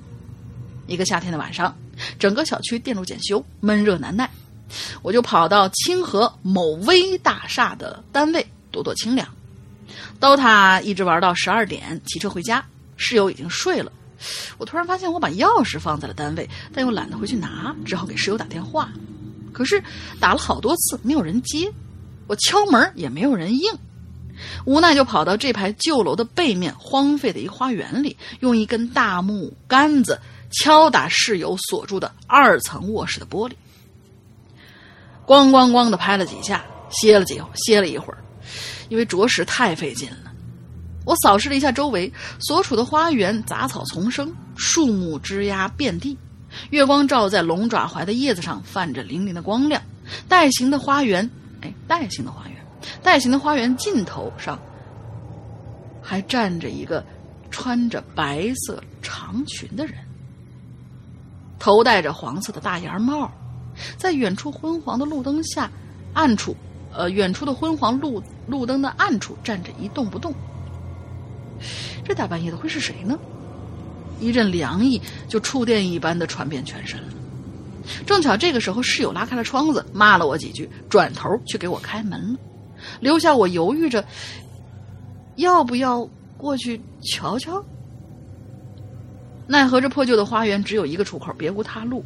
我硬着头皮，故作坚强走过去，手里还是握着那根杆子。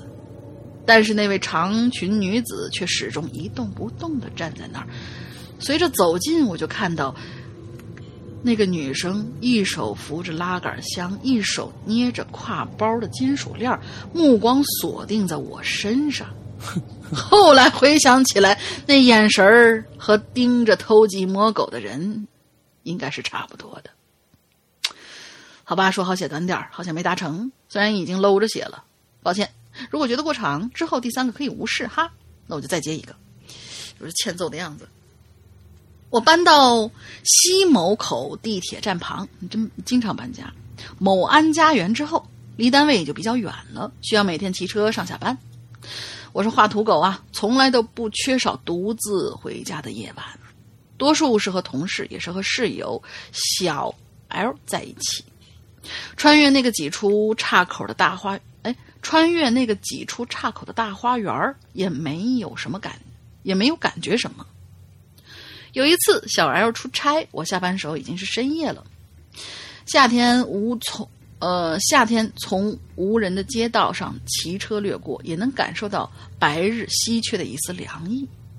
进入小区，沿着地库入口的矮墙，走入那片黑压压的灌木花园。中间岔口的景观灯已经熄灭了，一切都引入了黑暗。这个时候，呃，在坑啊，这个时候在坑洼的石板路上步行，好像要比骑车更安全。伴着我的脚步的，只有车链子拨打飞轮的踏踏声。你是掉链子了吧？走到一半儿。是一处休息平台，平时三面座椅上都坐满了老爷爷老奶奶，我就心想这黑灯瞎火的，应该不会有人才对。不过，我却发现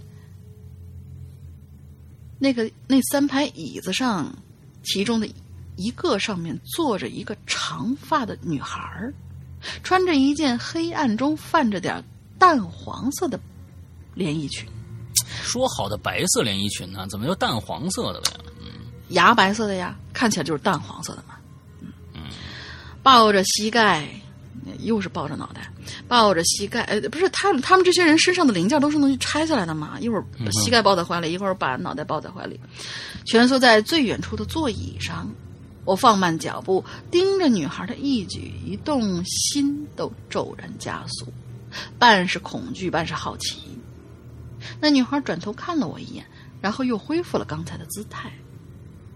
我停下来，轻轻声问：“请问需要帮忙不？”女生轻声回答：“哦，不用。”这是铁锤妹妹，没有一句多余的话。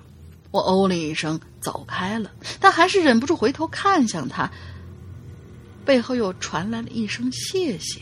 就像是刚回过神儿来，刚想起来说了这么一句，我没有回声，踏上车就快速的走开了，感觉自己真是热心呐。后来听相声，真是完美诠释了当时的心情。夜读的书生盼女鬼，光棍的大爷盼大娘，怕怕的心里又盼着点妖奇事儿，哎，真是羞羞羞啊！嘿嘿嘿。嗯，好吧，嗯。这三个故事，我总觉得好像还有点什么事儿呢啊！结果好家伙，嗯，就没什么事儿了。好过，以为是碰，以为是碰见女鬼了，但其实就是个小姑娘。嗯啊，严嬷嬷啊，帅哥美女主播好，简短精干啊，精精干，那就说说这个亲身体验吧。六月十九日，重重的原因呢，不详说，不想说。反正我以严重昏迷状态住进了 ICU。哎呦，据说第二天我苏醒才，我第二说，据说我第二天我才苏醒过来。其实，在昏迷期间，我能感受到针刺的痛感，我也能感受到各种仪器在我身上操作的酥麻感，我却始终无法清醒过来。在昏迷期间。我感觉我走了一条很长很长的漆黑隧道，无边无际的黑，唯独就我一个人，我没任何的感觉，漫步漫无目的的行走，经历了漫长的黑，突然眼前出现白光，那是圣洁的白，从未见过纯白的光，那光很亮却不刺眼，从一扇很高很大的门里倾泻而出，铺满黑漆漆的道路。我随光而去，渐渐靠近白光，同时也发现很多的黑影跨过那道高后门，呃，融入白光中。我也想去，我那一刻特别期待能被白光洗礼，感觉那白光能带给我幸福。但当我靠近那道那道门时，门。就关上了，我被拒之门内，啊，拒之门外吧，应该，呃，门即可关，呃，就但我靠近是就应该是拒之门外吧。我知道这算什么？是我的梦还是我知我我不知道这算什么？是我的梦还是我经历了一次生死边缘？昏迷那么久，我唯独只记得无边无边际的黑和圣洁的白光和高又高又厚的门，但能继续呼吸还是值得感恩的事。嗯。天哪，阎王，你到底经历了什么？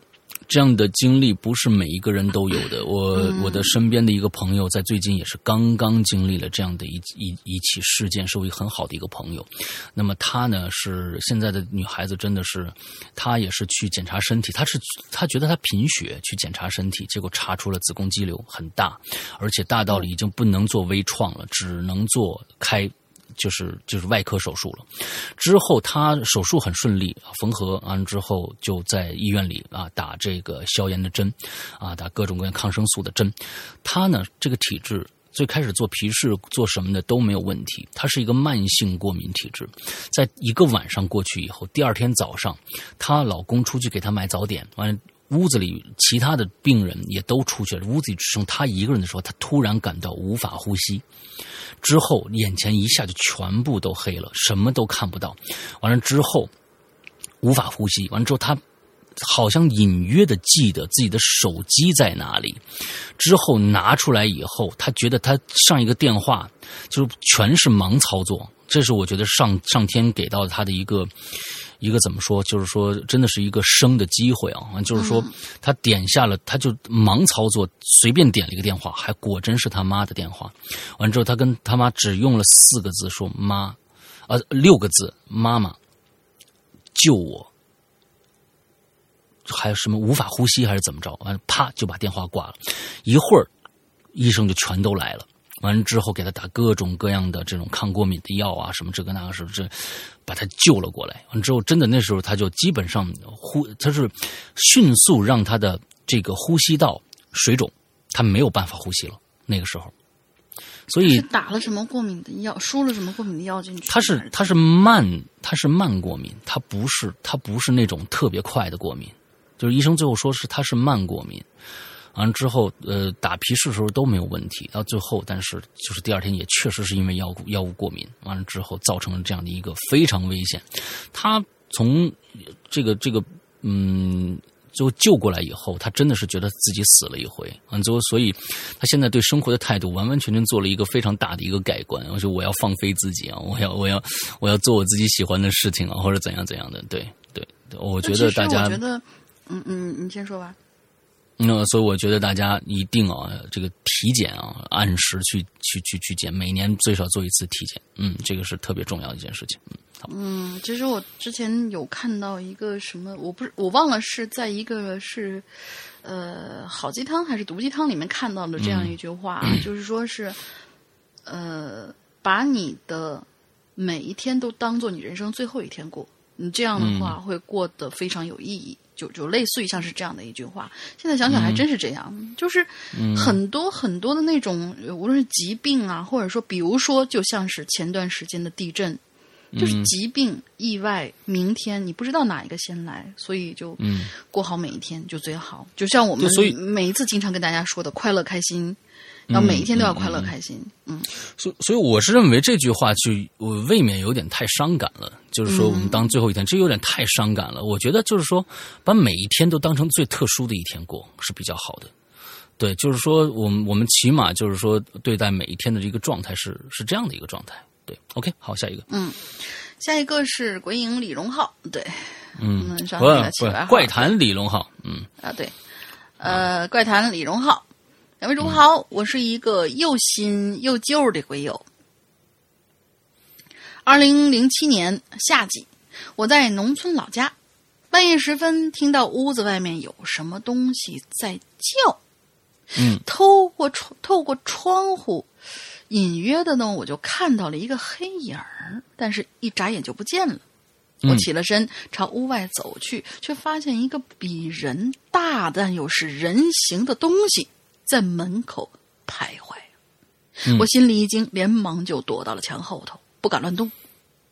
我感觉他像个人，因为他的动作跟人一模一样，但是不敢动，就怕他不是人呐。嗯，大概过了有一刻多钟吧，就感觉又传来了脚步声。心里想着，不会是发现我在这儿了吧？我赶紧闭着眼睛祷告，突然就听到一个声音从墙的另一侧传过来。原来那个不明物体已经走远了。嗯，我深深的呼了一口气，然后赶紧关门，等了好一会儿，确定那个东西真的走了，再看一眼窗外摇曳的树影，安然无恙，我这才放心回去睡了。嗯，完了。对，就是一个很典型的一个遇见奇怪事情的一个经历。但是我觉得，像比如说像农村这样的，比如说，嗯，我不知道你是哪儿的农村啊，可能有什么熊瞎子呀，或者像那个谁，原来我记得明哥曾经讲过一个段子，就是他有一个朋友，正好还是是在类似，要么就是在故宫，要么就是类似那样的故宫那样的地方工作，然后晚上值夜班。就真的是听到窗户外面有就是影子能看到跟人一样高，然后是有拍门的声音，而且是节奏非常明确，就这样，很明确的节奏。嗯，然后打开门看见什么都没有，关上以后又来，反正是反反复复好几次，最后是他们这次是没开门，是开的窗户。从窗户里往外一看，敲门的是三个摞起来的黄鼠狼。哦，对对对，所以就就就就就就这个事情，所以说呃，像是经常会有动物出没的这种地方，你真的是指不定会碰到什么。山魈、熊瞎子，对，嗯，也许是站起来的狼，嗯嗯，站起来狼啊，战啊战狼。啊，对，战狼广告。啊，好吧，来下一个，下一个，dog told 黑 dog told。Doctor 的黑啊，我不知道这是怎么念啊，这是园长啊，园长哦，就是帮我们寄东西的园长，对不对？这个特别感谢一下，是因为我的一点小小的失误，两件衣服寄到了同一位同学家，但是两个同学他其实留的那个收货人姓名是一样的，所以导致了一个数据上的一个误差。然后园长同学他就非常非常负责任的，并且用了加急的快递给我们另外一位同学寄去，所以就是这位非常非常感谢园长。嗯嗯，山哥好，大玲玲好，我是三群的园长啊。周五看到三群网友呃鬼友都在谈论已经在网上播出的《长安十二时辰》，我突然想起一件事儿来。山哥的《长安十二时辰》上架以后，我只听了四集，便打算必须要等到全篇完结一百多集啊，一百零二集完结以后再一口气听完。当时，当当时，当石阳哥在影留言中表示故事即将完结的那一周，我曾经接到一则鬼影 A P P 的推送，推送的原文我记不清楚了，但是其中包含却包含有张小静结婚或者张小静的婚礼之类的文字，我当时心中很惊讶，这个登徒子在一天之内就跟谭琪到了谈婚论嫁的地步了吗？还是想以更亲密的关系来？照顾老战友的女儿文然，可是直到听完整部故事也没有出现结婚的剧情。我真不知道，我们我们这个这个推送一直是这个青灯在打理的，啊啊，青灯，我觉得有有有的时候他他他是是间歇性手残。啊，他就是打字啊，他是间歇性手残，就是他经常打过一段话来以后，你完全不知道他表达什么意思，他忽然撤回信息完再给你打一个对的，那有可能是打错了。啊，正当时正在犯病啊，啊，有可能打错了啊。当时我以为是世阳哥和大家在开玩笑呢，但是我周五说起这件事的时候，群内鬼友都表示没有接过这则推送内容。哎，我觉得脑那个那个园长可能是你有间歇性。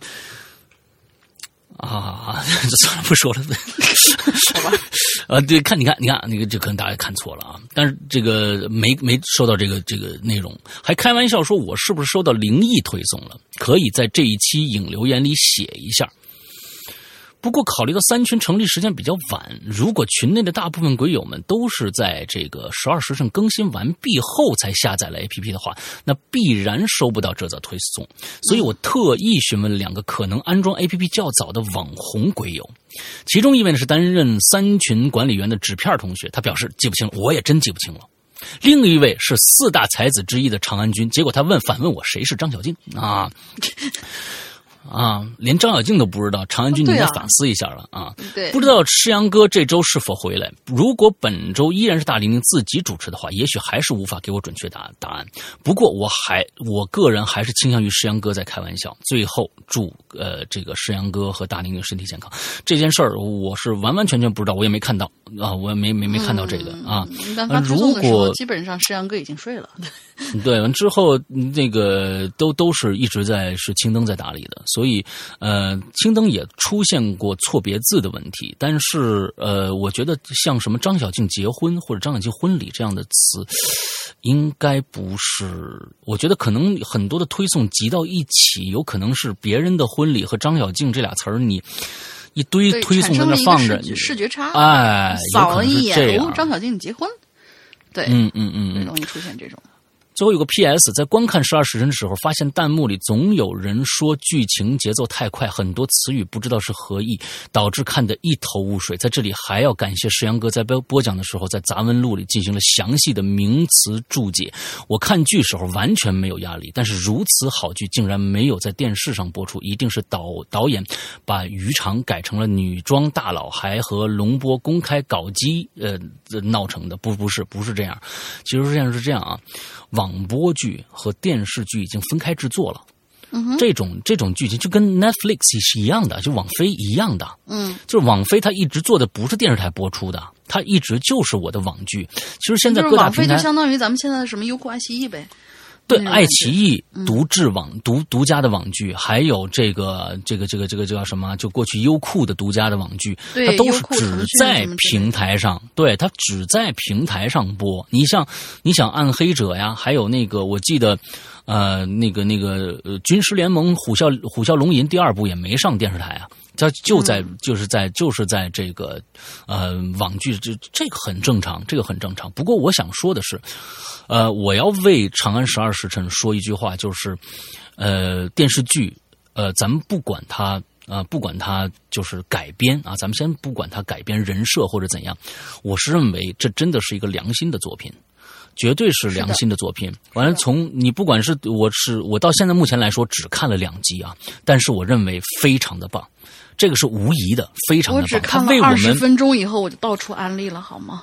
呃，到处安利真的是。他在补充了很多有声上面没有的一些想象。我认为在这里边人物的人设，包括我一直不认可的易烊千玺做李泌的这样的一个啊一个一个演员的，但是我觉得我看了也不出戏。也不出戏，就是说我感觉他们在选角，还有导演在每一个人物身上花的功夫，让他们仔细去阅读自己是一个什么样人物的身上，他们确实做了很大的功夫，而且他们这个服化道做的非常的到位。对，尤其是望楼，大家想一想，望楼一直说是鼓声，最后没有鼓声，是用一个拉帘的这样的一个形式来传递。我是认为光比声音更准确。因为光更快，所以我是认为用拉帘这种方式可能更准确。他们在很多地方是花心思的，但是同时跟大家说，我认为《归隐人间》目前呃不不，我认为哈喽这个哈喽怪谈，我们在会员专区现在独占的《长安十二时辰》，现在目前全网没有任何的一家可以干得过我们。我们的播讲，而且我们是有解释的。就像刚才说的，有很多人看电视剧看不懂，就是因为节奏太快，里面一些文名词他们根本无法明白。因为在这个《长安十二时辰》里边，有很多的人，就张小静是虚构的，剩下的基本上百分之九十五的人都是现实有的人。嗯哼，就是在历史当中是有的人。我们我在做我的广播剧的时候，是就是因为我觉得大家可能就算是整个在用说的这种方法，可能大家还有很多不明白的一些节点，比如说，比如说年年份。这个年份到底是一个处于一个什么样的年份？完了之后，这个皇帝到底什么样的？这个皇帝居然有三个年号。完了之后，那你你 OK？那我们我们我就会用这些一个一个相当于一个记录的一个形式，叫《长安十二时辰杂文录》。我会把这些所有的名词，包括人物关系，在这个里边给大家做一个补充。那么大家在读在听这个故事的时候，就没有那么难了。那么，其实，在看《长安十二时辰》电视剧的时候，其实它底下也会打出这样的一个东西。我不知道是不是他们有人听过我们的节目，得到了启发啊，或者怎样，我再加了这么一个条做一些解释。但是，其实还是有一会会有一些看不懂的地方。我们很多的听众是听过《长安十二时辰》、听过呃杂文录以后，再去看这部剧，完全无压力。我让我老婆看，她看不懂。她也说太快了节奏，我有的时候跟不上。确实有这样的一个，对于我来说，我倒觉得太好了，因为我每一个情节我都知道后面要发生什么，这个人是什什么样的一个人。所以对于咱们听过《长安十二时辰》鬼友来说，真的是无压力，而且觉得是非常非常棒的。所以也请大家现在又前前几天也又到我们的淘宝店上去问《长安十二时辰》售卖的问题，我们不卖，我们只在会员专区放出。只在会员专区放出。其实大家想一想，我们每一集故事是卖两块钱的，而《长安时辰》一共一百零二集，你要乘以二两块钱的话是多少钱？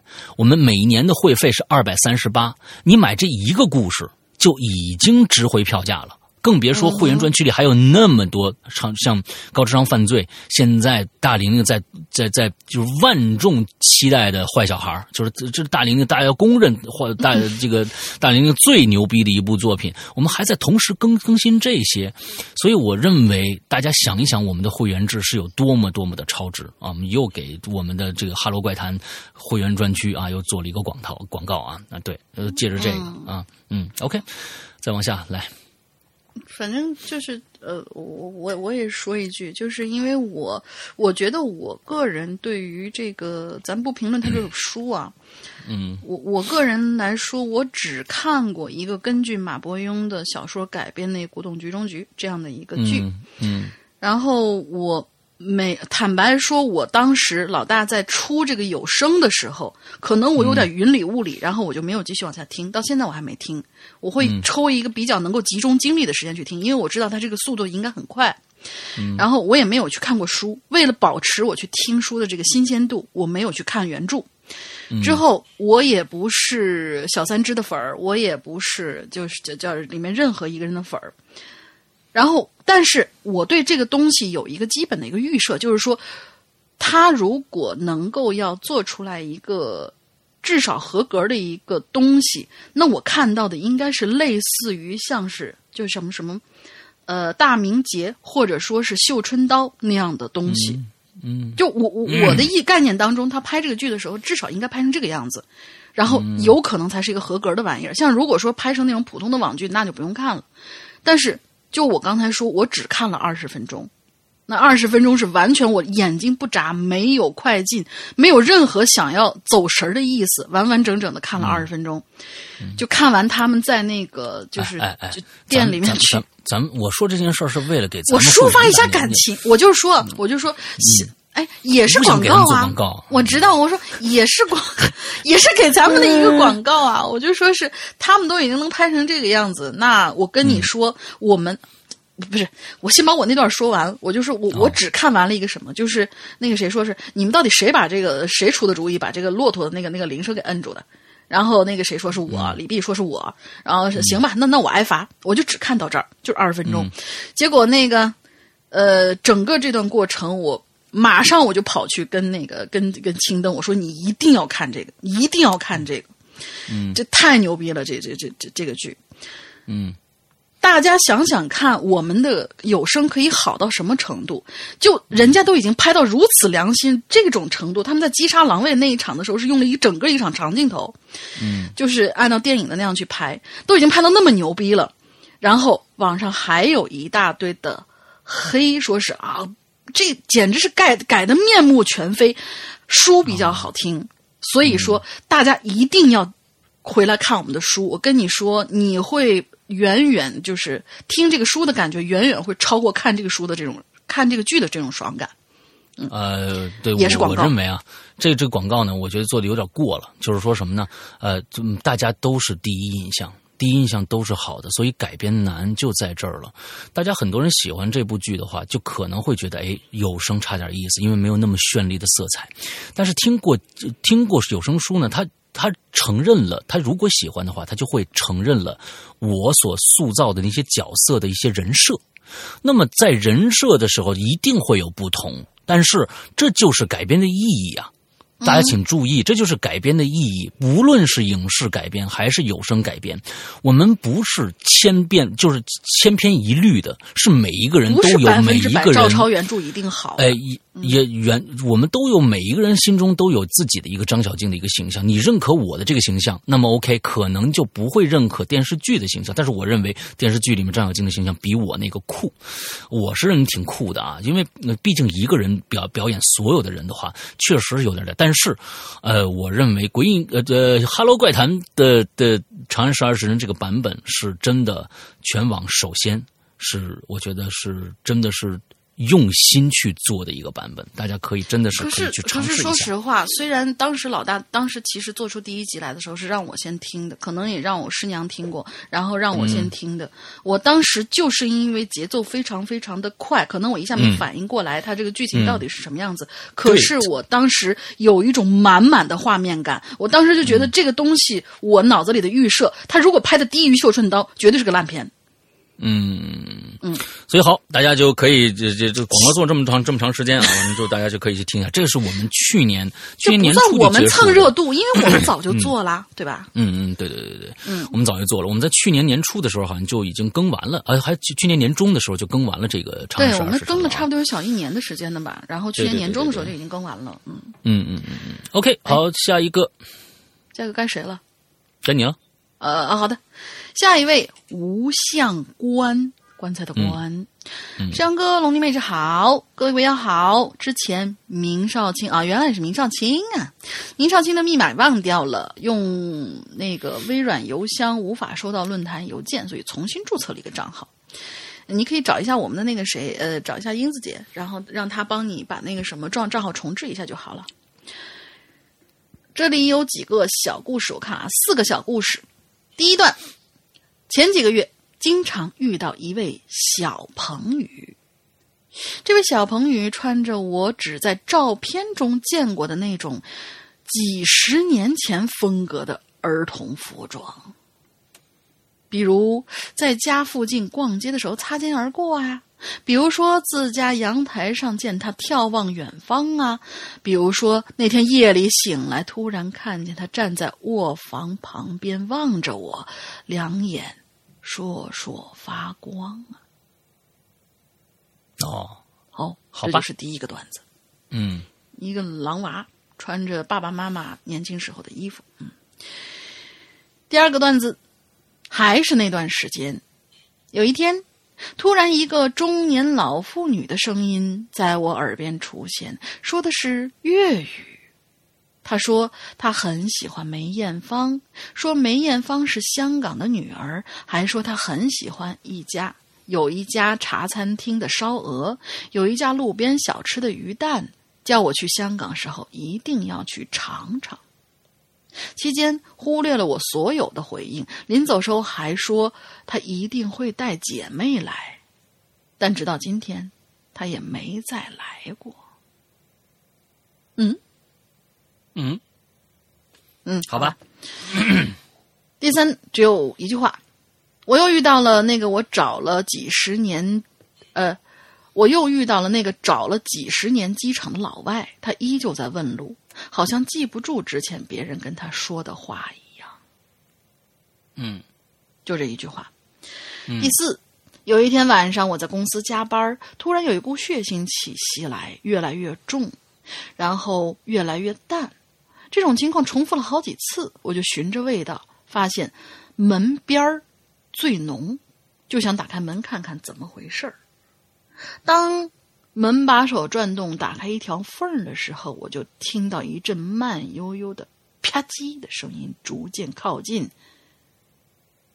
又把门关上了。没明白。好，最后这条我实在是就是完全听不懂了。啊，完全听不懂了。嗯啊，而且它有有一个有一个形容是是是矛盾的，一阵慢悠悠的啪叽声，啪叽应该是很快的声音吧？那啪叽就是啪叽就是就形容声音很快，啪叽一下，它慢悠悠的啪叽是啪哦叽，哎，是这样，有可能是这个样子，就是说，比如说一个是就是那种变态杀人狂，脚底下踩着雪，啪叽。啪叽走过来，哦哦哦，然后啪把门关上，哦哦的那种，嗯，也有可能啊，也有可能，对，也也有可能。细细分析一下，就能分析出里面的一些啊，一些隐藏的一些梗了。嗯嗯，好的。OK，挺好。嗯，下面下面一个叫 Rainly 啊，Rainly，两位主播好，我是潜水很久的龟友。由于工作比较乏味，每天一边上上班一边听《哈喽怪谈》。下面是我在某个地方看到的一个故事，和大家分享一下。非常好，你说出来，这个这个就是起码是分享过来的啊，不是自己原创的。嗯嗯，一个男生喜欢上一个女生。但是女生和男生呢说，只要男生能和他一样进入同一所大学，他就做他女朋友。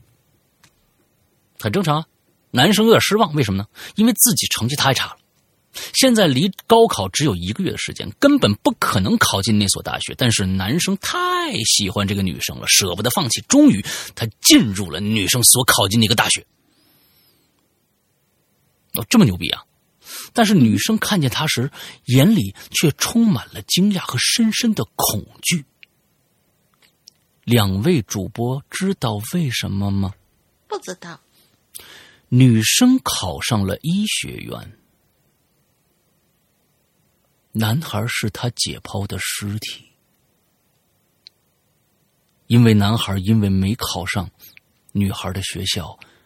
自杀了！我操，这个这个这个这个反转，我操，嗯，有点恐怖啊。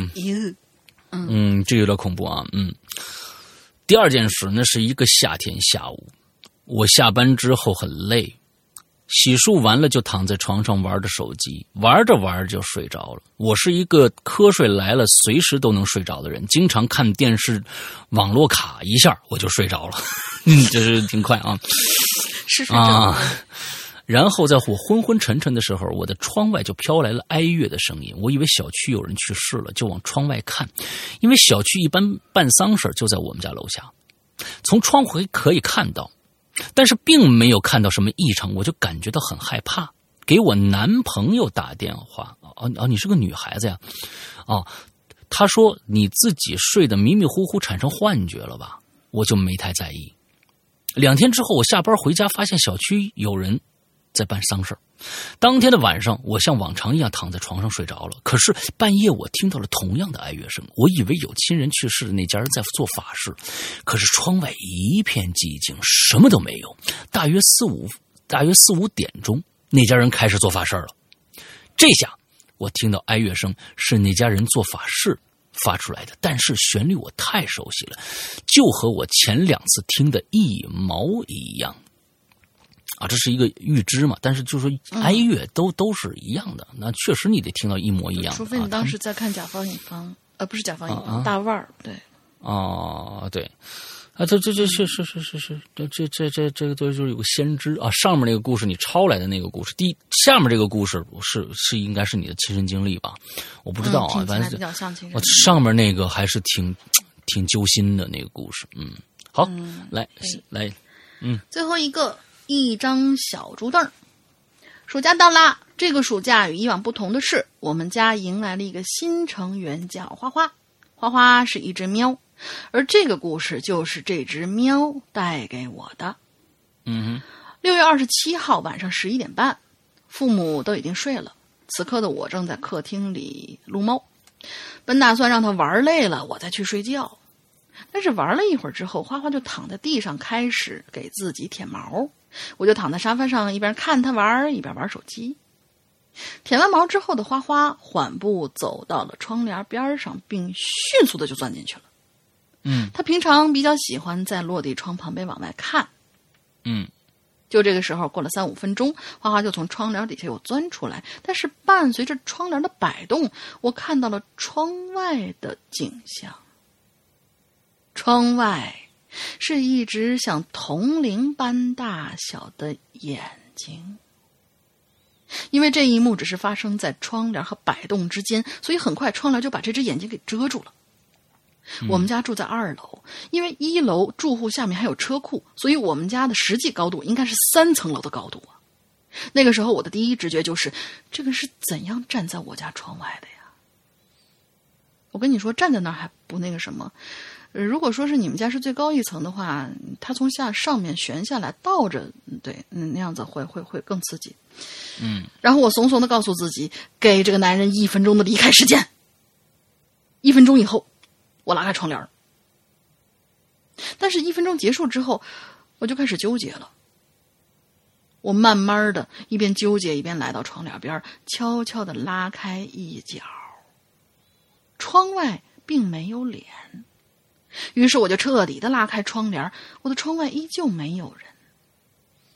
我松了一口气，准备拉上窗帘的时候，我突然发现，不远处的居民休闲广场上有一个背对着我的巨大人像，正缓缓的朝更远的地方走去。什么意思？你这旺达与巨像啊？你这个没明白。这后边变变迷变变奇幻故事了。你有没有听？你看过那个？就是在呃《地狱老师》里面有其中一集，就是呃叫什么来着？叫叫叫呃保护生态的一个巨神。就是说，如果说人们觉得这个生态环境有点太差了，如果你的怨念够强的话，就会召唤出来这个地方的地方神，然后他的那个。就是形象大概就是一个几层楼那么高的嘛，然后等到第二天的时候，他就会，比如说你你抱怨，哎，这条原来是双行道，怎么现在变单行道了，好不方便。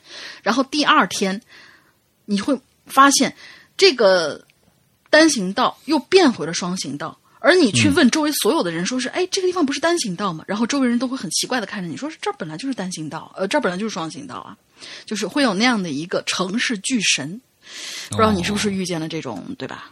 伟大的神灵，好吧，嗯，好吧，强行解释。OK，我们今天的所有的故事都结束了之后呢，在这里面还要跟大家说啊，就是唠叨两句。我们的《归隐人间》从今天开始正式更名为《Hello 怪谈》，请大家习惯这个名字，并持续的关注我们的《Hello 怪谈》。另外一件事情呢，是在为了让大家熟悉这个名字，为了让大家熟悉这个名字，它就作为进群密码吧。哎，好。啊，进去密码啊，啊，Hello 怪谈啊，嗯，完了之后呢，我们在呃这个星期的周末十三号这一天的下午三点半，我将会呃出现在呃这个博客公社举办的第一届博客节里边去做一个 talk show 的这样的一个一个一个演讲吧。完了之后，其实也就是聊天，跟大家见面聊天啊。完了之后呢，呃呃，这个是需要购票的。如果呃这个它是一下午好几场的通票。一百六十元，如果大家感兴趣的话，可以去我们的官方微博。那么现在我们官方微博，我不知道现在大家去搜“鬼影人间”能不能搜到啊？因为可能我们已经将官方微博的名字改过来，改成 “Hello 怪谈”了。你两个都搜一下，能搜着哪个算哪个，好吧？那。进去关注一下，看看我们前几条的这样的这个帖子里面有这个相关的一些信信息的一些发布。完之后，大家里面有一个小程序的那么一个二维码，你一扫就能进入小程序去这个去购票。OK，这是第二点啊。我希望大家在十三号下午见到大家，完之后跟我可以呃在演演出之前或者是演出之后跟大家呃下来一起照个相啊，聊聊天啊，什么都没有问题啊。北京的听众是在北京东城区美术馆附。近的一个七七一二三四五六七的七啊，七七文创园里面，七七文创园里边，完了之后呃，大家可以去了解一下。现在可以你搜一下，你可以搜一下，就是播客节二零一九播客节，看看网上有没有什么一些相关的百度能搜到一些信息。啊，微博上面可以搜得到的，所以大家可以去搜搜一下，感兴趣的啊。我觉得周边的同学啊，像天津的啊，那好远的一个地方城市也可以来啊。嗯嗯，之后这个 OK，嗯呃，最后呢。还是要为我们的良心的会员会员专区啊、会员制来做一下广告啊。我们现在刚才其实我们就做了很多了，但其实我们只在会员专区放出的《长安十二时辰》其实已经值回票价了啊。完了之后里面还有十二时辰，还有更多精彩的东西。嗯，嗯完之后还有很多很多，比如说失控啊，比如说屌丝道士啊，比如说十十四分之一啊，比如说啊，长这个这个高智商犯罪的三四两部啊，完之后还有现在我们正在更新的，呃，坏小孩还有我们我和两个两个主播啊，我和龙鳞的专区，每周会有一期，我们会跟大家介绍一些好听的音乐或者怎样的，聊一聊聊聊天这样的一个节目，还有怪藏，怪藏里边还会每周都会有一个短小。精干的小故事等着大家，所以我们的我们是日日更新，甚至有的时候一日三更，有的时候加上比如说我们这一天可能会更新啊，在人间或者怎样的啊，所以请大家去下载我们的 A P P，我们的 A P P 目前还没有改名，还依然叫鬼影人间。那么 I O S。和安卓都可以在各大的，就是 i iOS 肯定是这个 App Store，完了之后安卓比较复杂，嗯，就是各种的这比较多啊。那我们豌豆荚有，我们的百度有，我们呃 OPPO 有，我们还有反正几个吧，大的你你到里面去搜《鬼影人间》，如果没有的话，你可以下一个，比如说豌豆荚，豌豆荚肯定有。如果你有豌豆荚了，那就用豌豆荚来搜《鬼影人间》就好了。那呃，在这里边啊，完了之后大家可以到里边呃，像。这个呃，安卓用户可以直接在里边付费就 OK 了。完了之后，因为它是直接付到支付宝的。呃，如果你没没没有支付宝，只有微信，请大家加一个呃微信号叫。鬼影会员全拼，鬼影会员全拼这样的一个微信号，加一下我们的这个工作人员，他会在线下给你办理这个呃线上在线上给你办理这个呃入会员的这样的一个啊一个一个一个一个过程一个流程，呃之后苹果用户也希望大家能加这个微信号，因为。苹果和安卓，我们收的钱是一样的，但是苹果要拿走百分之三十，所以我们希望也是通过微信的这样的一个形式，能够呃加完。同时，你们加了会员以后，完了之后就直接可以进入到我们这个非常非常热闹的 VIP 的微信群里面去了。同时，现在安卓自己或者苹果自己加了用户的同学，请注意，你们也可以加。鬼影会员这个微信号，完了去申请我们的加，就是 VIP 进群的这样的一个一个啊，就是这这这怎么说啊？就反正进群的这么一个事儿啊。但是，请各位一定注意，不管你是什么需求，请在加会员的，就是加鬼影会员这样的一个啊微信号的时候，同时在备注里边一定写明你要干什么。你要加会员就写加会员，我已经是会员，我要加进群就写这个。不管是哪个原因，请大家一定注明，要要不然我们你什么都没写，因为有很多人进来就说两句话就不知道是干嘛的。完了，我们不写备注的，基本上我们就不加了。我们就不加了，请大家一定写好备注啊！这就是今天想跟大家说的所有的内容。那么最后再说一句，我们鬼影呃鬼过去鬼影人间的这个淘宝店，现在基本上处于一个弃用状态，我们不会再用过去的一个售卖方式发售我们的故事了。现在因为安卓和苹果全都有我们的 APP 了，那就大家就其实所有的故事都可以在。A P P 上去购买，我们不会再发售任何网盘的这个信息了。之后也有很多安卓的用户说：“哎，我怎么没有办法在呃电脑上导出这些音频文件呢？”没错，是我们为了防止盗版这件事情，我觉得无可厚非。也请大家就是安卓用户啊，苹果没这个事儿。安卓用户，请呃，就是说，其实这是一个，这不是一个安卓用户给到大家的一个功能。这只不过是它，嗯，没有那么严密的保保护数据安全的这样的一个措施的一个漏洞而已。所以，我们已经，嗯，我们已经，呃，基本上用一些办法封堵了，就是说大家去导出数据的这样的一个一个事儿。但是，肯定也有人能导出来啊，苹果都有人导出来，那是安卓肯定也能导出来。但是，请大家尊重我们的劳动成果啊，不要去传播。你下下来自己收藏可以没问题。但是请不要在网上传播。谢谢大家。OK，那么今天的节目到这结束，祝大家这一周快乐开心，拜拜，拜拜。